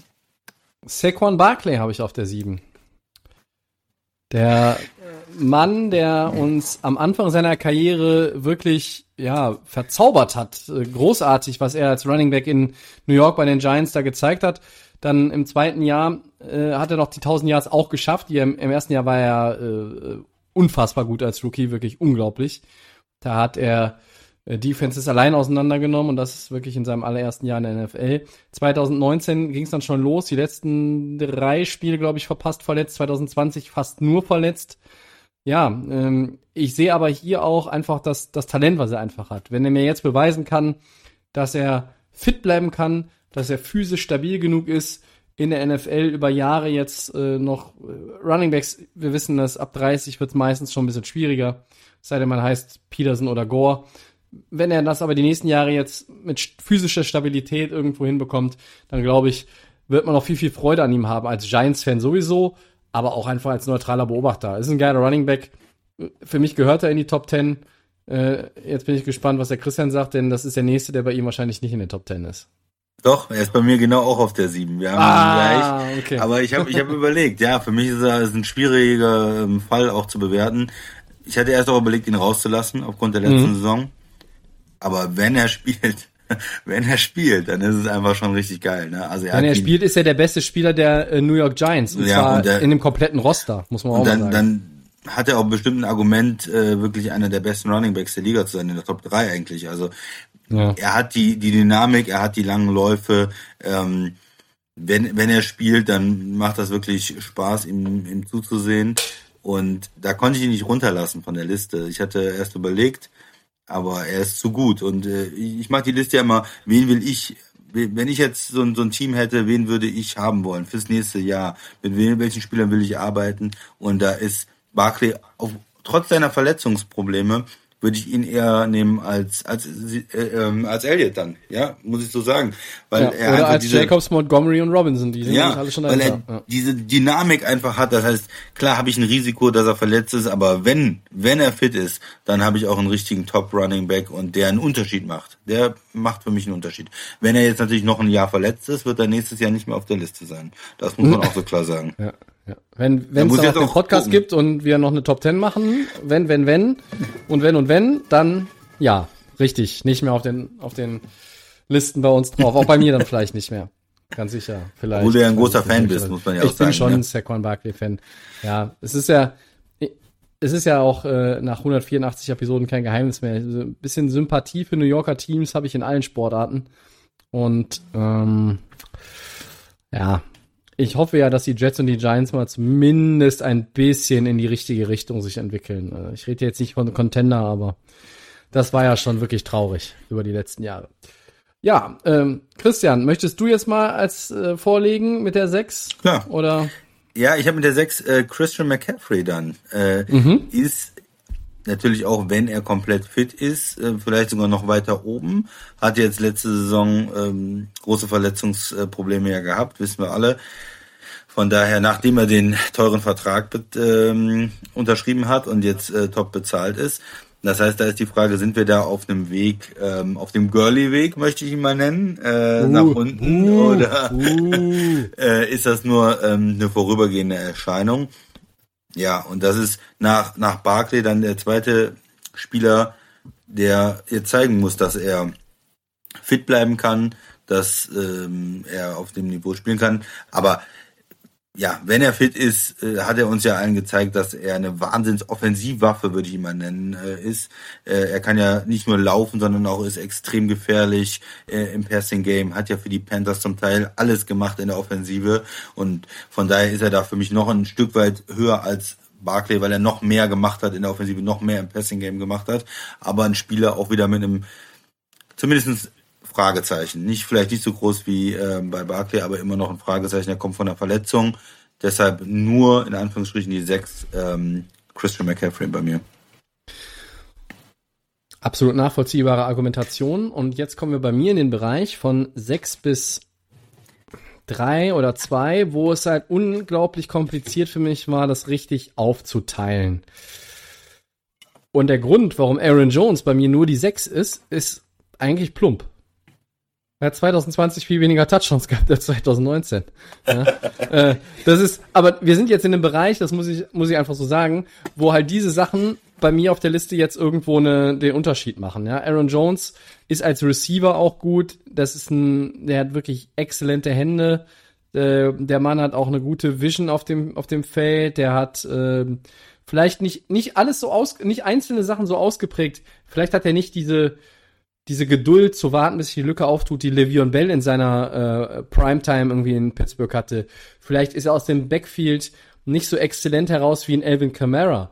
Aber wenn man alle Komponente eines Running Backs zusammennimmt und guckt, wie gut ist Aaron Jones in den Einzelnen, ergibt sich daraus ein fantastischer Running Back. Und äh, sein Kern Kernelement, das Laufspiel, ist ja nun wirklich auch nicht zu verachten. Äh, ich habe mich schwer getan, ihn nur in Anführungszeichen auf die 6 zu packen, aber ja, die anderen äh, waren dann irgendwie für mich doch einfach einen Tacken besser. Ja, ist Ganz doch, plump. Ist doch fair und wir, wir machen es einfach. Ich habe ihn auf der 5, äh, von daher sind wir da nicht, wieder nicht weit äh, entfernt. Ist halt eine Frage, wie man vielleicht auch die Verletzung von McCaffrey bewertet. Insgesamt hat er in der Liga ja, sein, sein Hoch ist noch höher, ja. Ähm, aber es ist das Fragezeichen mit der Verletzung. Hast ähm, Aaron Jones dann auf der 6, ich habe ihn dann auf der 5. Er ist einer von denen, die halt ähm, im, im Laufen und im Passen beide äh, ja, dem, dem Team einen Wert geben und, und äh, positive Eigenschaften haben und deshalb unheimlich flexibel einsetzbar sind mit einem anderen Running Back zusammen im Backfield. Ähm, du kannst ihn auch äh, als Receiver mal einsetzen. Äh, ja, du hast als Offensive Coordinator alle Möglichkeiten äh, mit, mit Aaron Jones und äh, ja, bei mir auf der 5, Tobi. Mhm. Ja, bei mir kommt auf der 5 Nick Chubb von den Cleveland Browns. Ähm, Kareem Hunt wäre für mich noch ein Kandidat gewesen, habe ich ja vorhin angedeutet für die 10, habe dann aber Joe Mixon da reingepackt in die Top 10. Nick Chubb ist ein Spieler in drei Jahren auch 4134 Scrimmage Yards, der hat 28 Rushing Touchdowns in drei Saisons, der, der hat ähm, sich kontinuierlich weiterentwickelt, äh, und, und mir gefällt einfach sein, sein Stil. In Cleveland ist er auch exzellent aufgehoben und eingesetzt, muss man natürlich sagen. Stefanski hat da ja so ein bisschen das Ganze in, schon run-heavy oder run-oriented ähm, äh, umgebaut für die Browns und was auch Baker Mayfield als Quarterback zugute kommt, das ist ja auch schon bekannt und hinlänglich diskutiert und besprochen worden. Nick Chubb ist für mich ein Running Back, der, wenn er fit bleibt, die nächsten zwei, drei Jahre immer in jede Top 5 eigentlich gehören muss. Also gut, diskutabel, wenn Ezekiel Elliott nochmal aufdreht und Saquon Barkley wirklich wieder fit wird und, und richtig gut spielt, ah, äh, dann ist Nick Chubb noch eine 5. Ich muss mich jetzt äh, leider daran auch äh, orientieren und sagen, ja, bei mir ist es dann. Ähm, ich finde ihn einfach äh, großartig. Ich gucke ihm gerne zu. Es ist vielleicht sogar einer, einer meiner zwei, drei Lieblings-Runningbacks in der Liga aktuell. Ja, absoluter Top-Spieler wirst du keinen großen Widerspruch äh, von mir hören. Äh, vielleicht habe ich ja später noch was zu ihm zu sagen. ich bin gespannt, wann er kommt bei dir. Yeah. Ja, also ähm, die 5, Aaron Jones bei dir. Bei mir war Aaron Jones auf der 6 und ich habe Nick Chubb auf der 5. Ähm, jetzt darfst du entscheiden. Äh, soll ich in die Top 4 einsteigen oder willst du vorlegen? Mir ganz egal, wie du willst. Mach, dann mach ruhig du und dann mal gucken. Ich, vielleicht haben wir auch noch einen gleich. Ich vermute, vielleicht haben wir noch ne? die vier oder die drei gleich. Ich vermute, wir haben die eins gleich, aber dazu später mehr. Äh, bei mir auf der vier Delvin Cook. Ah. Der ähm, jetzt auch in zwei Saisons 3500 Scrimmage Yards. Ich nehme jetzt heute gerne mal die Scrimmage Yards, weil Running Backs ja nicht einfach immer nur noch Running Backs sind in, in meisten Fällen. Und er hatte 16 Rushing Touchdowns, aber um es mal darauf wieder zu reduzieren in der vergangenen Saison äh, der hat die Minnesota Vikings eigentlich auch offensiv über viele Wochen ähm, alleine am Leben gehalten. Kirk Cousins hatte dann noch eine gute Phase oder, oder, oder bessere Phasen. Er hatte auch, auch wirklich schlechte Phasen. Und dann konnten sich aber die Vikings immer auf Cook verlassen, der ach, ja, äh, auch, auch alles niedergewalzt hat. Ne? Also äh, der hat auch Tackles gebrochen, ähm, der hat einfach auch diese Fähigkeiten, diese scharfen Cuts zu laufen der hat auch ein, einfach eine gute Gesamtsicht über das Feld. Die hat nicht jeder Running Back, auch nicht jeder, den wir in den Top Ten haben, hat die so gut. wie Delvin Cook sie halt hat. Und äh, für mich gehört er auch in die Top 5. Ich bin bekanntermaßen kein großer Vikings-Fan, aber ähm, Delvin Cook ist halt ein Riesenspieler. Und ähm, wenn er daran anknüpfen kann und sich der Rest der Offense, äh, mal abgesehen von Justin Jefferson, den muss man ja ausklammern, der hat auch ein Bombenjahr gespielt, aber sagen wir mal dann auch dieser Quarterback, Kirk Cousins, wenn der sich auch wieder so ein bisschen an alte Zeiten äh, erinnert und daran anknüpfen kann, dann ist ja diese Minnesota Offense mit einem gesunden und hungrigen Delvin Cook einfach stark. Das muss man einfach sagen. Ja, gut, sehr guter Spieler, komme ich vielleicht auch noch zu. Äh, ich habe äh, Alvin Kamara auf der auf der vier von den von den Saints und ich glaube da bei diesen, man merkt das ja schon, wir haben immer wieder dieselben Namen natürlich. Da ist eine Frage auch ein bisschen vom Geschmack, wie man dann vielleicht einen Platz höher oder niedriger hat. Man kann da nichts gegen sagen. Ich glaube, Camara hast du vielleicht dann noch. Ähm, ja, ist ein absolut äh, vielseitig einsetzbarer Mann. Ja, ist ähnlich ja wie wie McCaffrey, kann als Receiver auftreten, als Running Back auftreten. Hatte jetzt nicht so eine ähm, solchen Saison sozusagen und ist deshalb ein bisschen höher, aber für mich sind die immer auch irgendwie auch Aaron Jones so vom Spielertyp diese ähm, unheimlich vielseitig einsetzbaren Running Backs einfach, die richtig gute Läufer sind, aber auch noch im Passing Game eine Menge machen können und ähm, gehören irgendwie so in eine Gruppe. Äh, ich habe ihn hier, ich bin, bin ein großer Camara-Fan von vom Start weg bei den Saints. Er hat jetzt nicht diese riesigen Statistiken in Bezug auf äh, Gesamtyards vielleicht äh, zum Teil, weil er natürlich immer wieder auch mit anderen Running Backs zusammen eingesetzt worden ist weil äh, Drew Brees natürlich auch viel geworfen hat oder dann viel geworfen, nicht mehr so viel wie früher, aber immer noch äh, eine Offense war, die auch äh, mit dem Pass einiges gemacht hat. Und ja, aber er ist ein sehr, sehr, sehr guter Spieler und wenn man wirklich ihn füttert, äh, dann kommen einfach auch die Zahlen, dann kommen die großen Spiele und dann kommen mhm. auch die Touchdowns und äh, ich bin gespannt, was jetzt in, in 21 passiert, wenn sich auch die Offense bei den Saints ein Stück weit ja auch wandelt.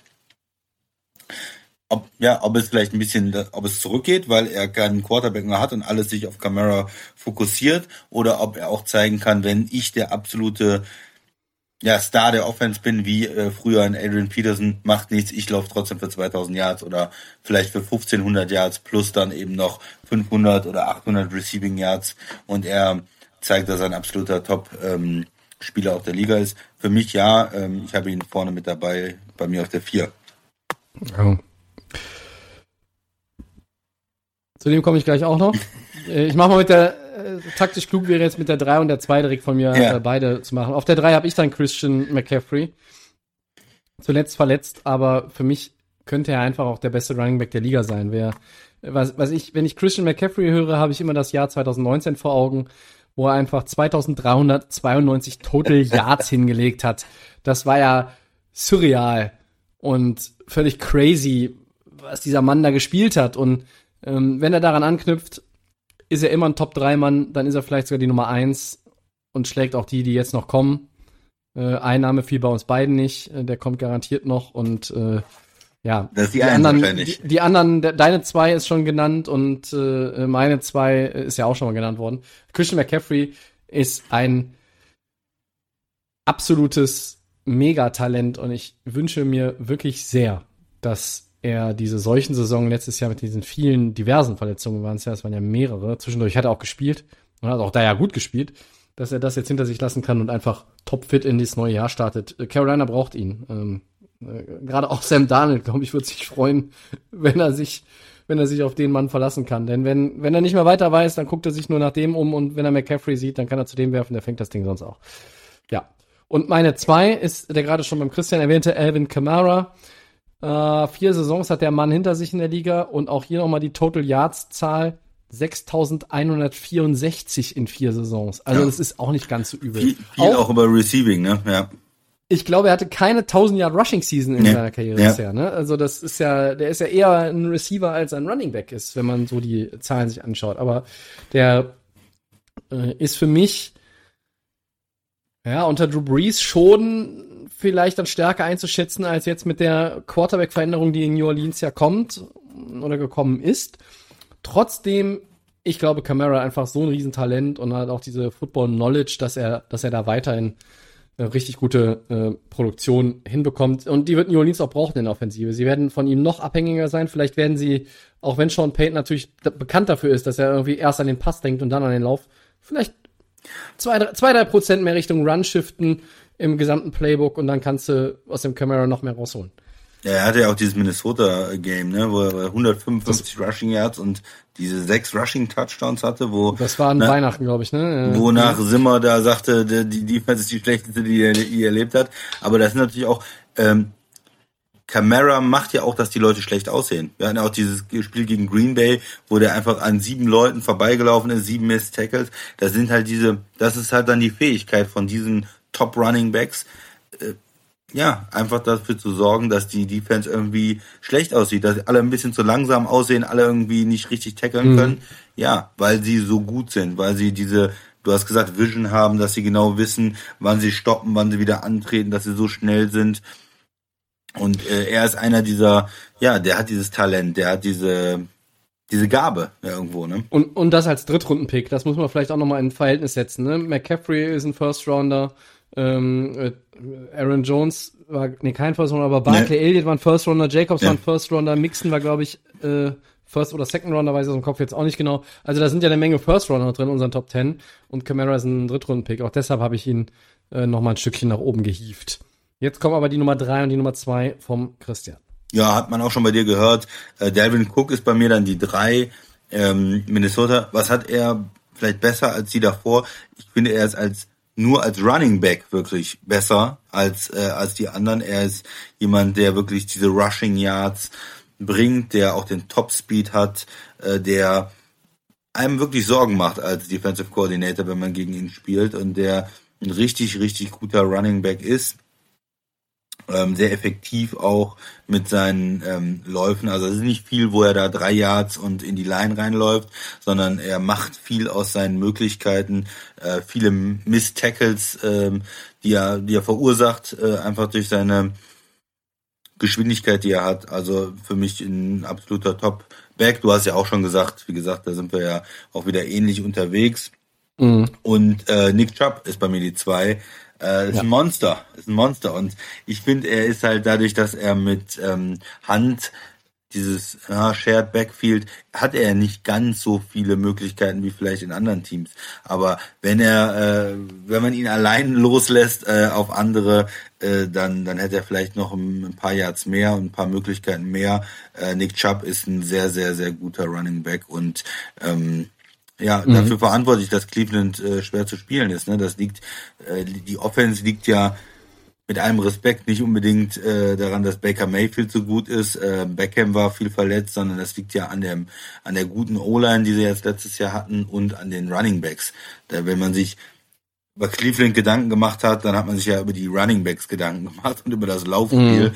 und erst dann im, im zweiten über irgendwie übers, übers Pass, äh, Passing Game oder Passspiel dann. Und äh, hatte auch zwölf Touchdowns, äh, Chubb letztes Jahr, super effektiv, über 1200 Yards. Ähm, ja, und er ist ja noch äh, im Moment, würde ich sagen, auch ein Spieler, der kommt noch. Also der, wo wir das Beste, glaube ich, noch gar nicht gesehen haben. Bei, bei das ist richtig. Ja. Äh, am Ende. Ja, und Tobi, die Eins. Wer ist der absolut beste Running Back der Liga?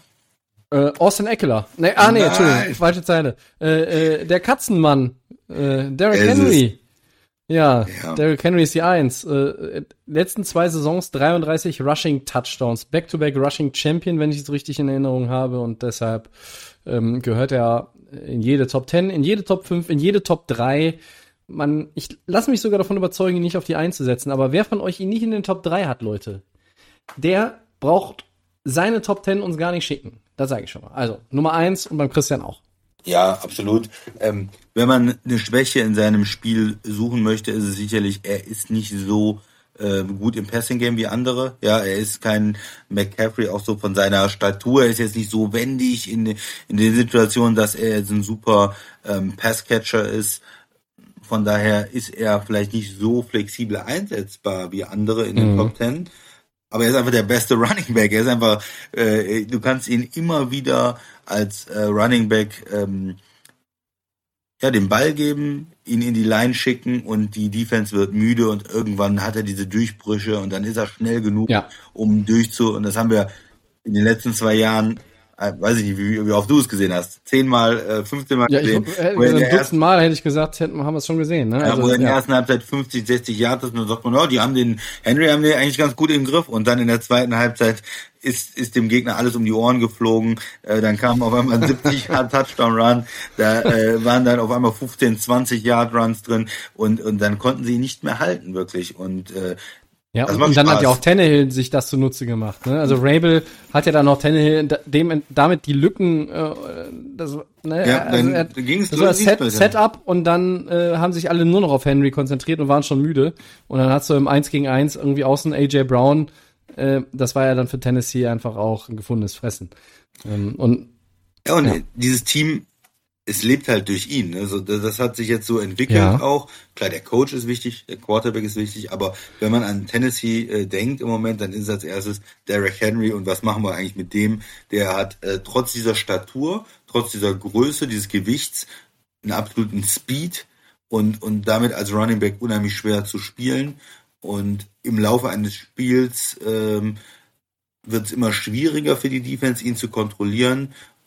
Ja, und das ist einfach auch wieder ein, ein Stück Football, was mir unheimlich Spaß macht, muss ich sagen, weil es der, der, der Wert des Running Backs eher verkörpert den irgendwo, wo man zeigt, okay, man kann mit so einem Spieler auch ein Spiel prägen, dominieren, dem Gegner auch so ein bisschen seinen ähm, Spielstil aufzwingen. Aufzwingen, Das ist ja das, was mhm. Tennessee irgendwie Ja. versucht auch.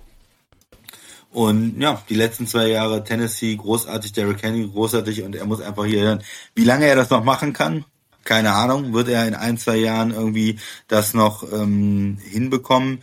Ich bin, da haben wir ja auch schon drüber gesprochen, froh, dass er seinen Vertrag bekommen hat. Äh, für Tennessee hat es sich auch letztes Jahr gelohnt, ihn zu halten, ihn zu bezahlen und ich hoffe, dass es noch irgendwie ein, zwei Jahre geht und äh, er ist bei mir die Nummer eins. Es äh, ja, macht am meisten Spaß, ihm zuzuschauen. Verdient, nachvollziehbar und richtig. Dann gehen wir nochmal schnell durch. Die Top 10 vom Christian. Auf der 10 James Robinson. Ich gehe vielleicht einfach da mal parallel rüber, aber ich habe die äh, Joe Mixon auf der 10. Auf der 9 hat der Christian David Montgomery, da habe ich Josh Jacobs. Auf der 8 hat er dann Josh Jacobs. Ich habe Ezekiel Elliott auf der 8. Auf der 7 Saquon Barkley beim Christian. Bei mir ist es Aaron Jones auf der 7. Dafür habe ich Barkley auf der 6. Christian hat Christian McCaffrey auf der 6 und Aaron Jones auf der 5. Ich habe Nick Chubb auf der 5 und Dalvin Cook auf der 4. Christian hat Alvin Kamara auf der 4 und Dalvin Cook auf der 3. Meine Nummer 2 ist Alvin Kamara. Christians Nummer 2 ist Nick Chubb und Derrick Henry ist bei uns beiden die unangefochtene, möchte ich fast sagen, Nummer 1. Und die Top 10 Running Back sind damit durch. Schön. Sehr interessante Diskussion, beziehungsweise interessanter Austausch Ja, mit, äh, ja, einigen Übereinstimmungen natürlich auch wieder. Aber Montgomery war ich etwas überrascht, gebe ich zu. Schön.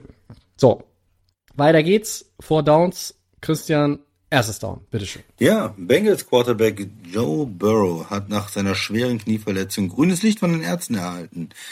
Ähm, Cincinnati will ihn aber in der Preseason nicht einsetzen. Ist doch richtig so, Tobi, oder? Ja, absolut. Ähm, Das Statement kommt von Teambesitzer Mike Brown, der jetzt äh, nicht gerade wahnsinnig viele Statements in den letzten 12, 18 Monaten rausgegeben hat. Die Reha soll aber optimal verlaufen sein, das ist schon mal ein gutes Zeichen. Die richtige Entscheidung der Bengals. Burrow ist hier Tafelsilber, Zukunft des Teams, behutsam zurückführen. Auch da gab es ja so ein bisschen noch die Frage, Woche 1 der Regular Season, ist er dann schon da oder vielleicht ist in Woche 2, 3, warten wir ab. Es deutet aktuell alles darauf hin, dass er in Woche 1 der Regular Season spielt, aber lass ihn in der Preseason um Gottes Willen draußen. Genau. Da habe ich kein Problem mit, äh, ihn da nicht einzusetzen und ihn draußen zu lassen. Sie sehen im Training, wie weit er ist. Und dann können sie entscheiden, ob er erst äh, in Woche 1 dann spielt oder nicht. Er hat jetzt höchstens überlegt, ihn vielleicht in Woche 3 zu bringen, wo dann vielleicht eher die Starter dann spielen, vielleicht für eine Halbzeit oder sowas. Aber äh, wenn, wenn, das wäre so das Maximale bei mir, aber muss auch nicht sein. Mhm. Zweites Down. Die Vikings verstärken ihren Wide Receiver Core mit dem ehemaligen Jaguars-Spieler Didi Westbrook. Eine sinnvolle Addition, Christian. Frage an dich. Für, für mich schon. Ich war immer ein Fan irgendwo. Ich fand ihn immer ganz gut auch. Und äh, die Vikings können ja dann ja, sag ich mal so, ab Position 3 noch auch äh, Hilfe gebrauchen, so im, im hinteren Teil der Wide Receiver. Er muss ja jetzt nicht irgendwie eine prominente Rolle spielen. Ähm, hinter äh, Thielen und, und Jefferson ist ja da vielleicht noch Platz, irgendwo als dritter, vierter Receiver was zu machen. Ich finde es okay. Ich finde es im Prinzip auch okay. Den, dieser dritte Receiver fehlt den Vikings. Das haben wir auch schon mal hier irgendwie angeprangert. Hinter Jefferson und Adam Thielen. Westbrook kann genau diese Rolle einnehmen. Er wird sie einnehmen. Er hat letztes Jahr leider viel verpasst, fast die komplette Saison. Aber er hatte wirklich gute Phase in Jacksonville. Also ich finde, das ist eine gute Edition. Okay. Das äh, Washington Football Team verlängert mit Defensive Line Spieler Jonathan Allen vier Jahre 72 Millionen. Ein guter Move, Tobi. Mm, ja, ist ein guter Move. 30 Millionen Dollar sind garantiert. Bisher noch im Rookie-Deal gewesen. Er hat alle Spiele gemacht in der letzten Saison. Und Washington hat ja eine D-Line, die, habe ich gehört, ist ganz ordentlich, ne, für NFL-Verhältnisse. Also äh, Chase Young, Montez Sweat, Deron Payne und dann halt Allen dazu. Das ist so eine relativ gute D-Line, habe ich mir sagen lassen. Und da hast du jetzt einfach auch schon wieder eins dieser vier Stückchen langfristig an dich gebunden. Gute Entscheidung. Ja, also Tobi, du hast schon, schon wieder irgendwie mehr Informationen als ich. Also ich habe noch nicht alle Details zum Vertrag ähm, gelesen, ähm, wie viel garantiert ist, wie das Ganze aufgebaut ist. Er war ja eigentlich ähm, Optionier äh, Ja, sozusagen. ich kenne nur ne, die 30 Millionen garantiert. Die einzelne, also Strukturdetails kenne ich nicht. mit den mit den 10 Millionen, die er, der, die er eigentlich hätte bekommen sollen jetzt dieses Jahr als äh, also in diesem Optionier und äh, ja macht natürlich Sinn mit einem Spieler, ähm, ja die die äh, Washington will sich ja über die D-Line auch definieren, über Defense ähm, war die Stärke des Teams, da ihn zu verlängern. Ähm, ich werde nochmal reingucken in den Vertrag, in die Details, äh, wie man ihn dann insgesamt bewerten muss. Ähm, das, das noch nicht erfolgt, aber grundsätzlich eine, eine gute Entscheidung. Viertes und letztes Down. Vom rein sportlich mal wieder zum Abschluss unserer Sendung ein bisschen abgerückt, wo wir bei Washington gerade sind. Wann kommt eigentlich der neue Teamname, Christian?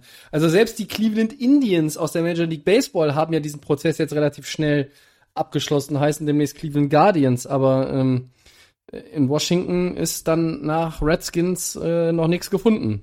Warum nicht? Ja, aber da fragst du den Falschen, Tobi. Bitte, da musst du ein Interview mal führen mit den Verantwortlichen in Washington. Ich kann dazu nichts sagen. Ähm, ja, man, eigentlich war es ja letztes Jahr so eine Übergangszeit und man hätte jetzt eigentlich erwartet, in der Zur neuen Offseason, Saison jetzt, diese oder? Saison kommt was und dann mit Schwung in die neue Saison. Bis jetzt nichts erfolgt, ich habe nichts gehört, ich habe keine Informationen. Äh, ich warte auch drauf. Ähm, ja, Also seit du, seit du ihnen eigentlich den Namen Wurstköpfe verpassen wolltest, lief's ja ganz gut für Washington. Also die haben ja auch Ja. jetzt mit dem Vertrag, wir haben gerade darüber gesprochen, mit dem, äh, mit dem D-Liner, die machen ja jetzt plötzlich irgendwie Sachen richtig. Also das ist ja, das ist ja irgendwie auch merkwürdig. Das gab's in Washington lange nicht. Äh, vielleicht- vielleicht sollten sie bei Wurstköpfen bleiben. ja, sollten das annehmen. Oder, oder sie bleiben einfach, also wenn das Washington Football Team weiter als Washington Football Team spielt und nochmal in die Playoffs kommt, ja, dann müssen sie es dabei belassen. Das ist, Dann läuft so gut, da muss man dabei ist, das ist bleiben. ein Zeichen. Das ist ein Zeichen. Ich habe gehört, im Frühjahr 22 soll jetzt ein Teamname kommen. Also das heißt, sie spielen die ganze Saison noch so weiter. Happy Birthday. Naja, gut. Komm. Wir haben uns ja dran gewöhnt. Ich versuche es immer noch. Wie, wie sagst du so äh, gerne das professionelle Ja. Footballteam aus Ex extrem professionell. Ja. Ja, zum allerletzten äh, Punkt dieser Sendung habe ich noch ein kleines Bonbon für dich, Christian, live während der Aufnahme. Die Packers sind gerade dabei an einem Trade mit den Texans, um wen zurückzubringen nach Green Randall Bay? Cobb bestimmt den Wide. Receiver. Ja, das ist So auch ist diese es.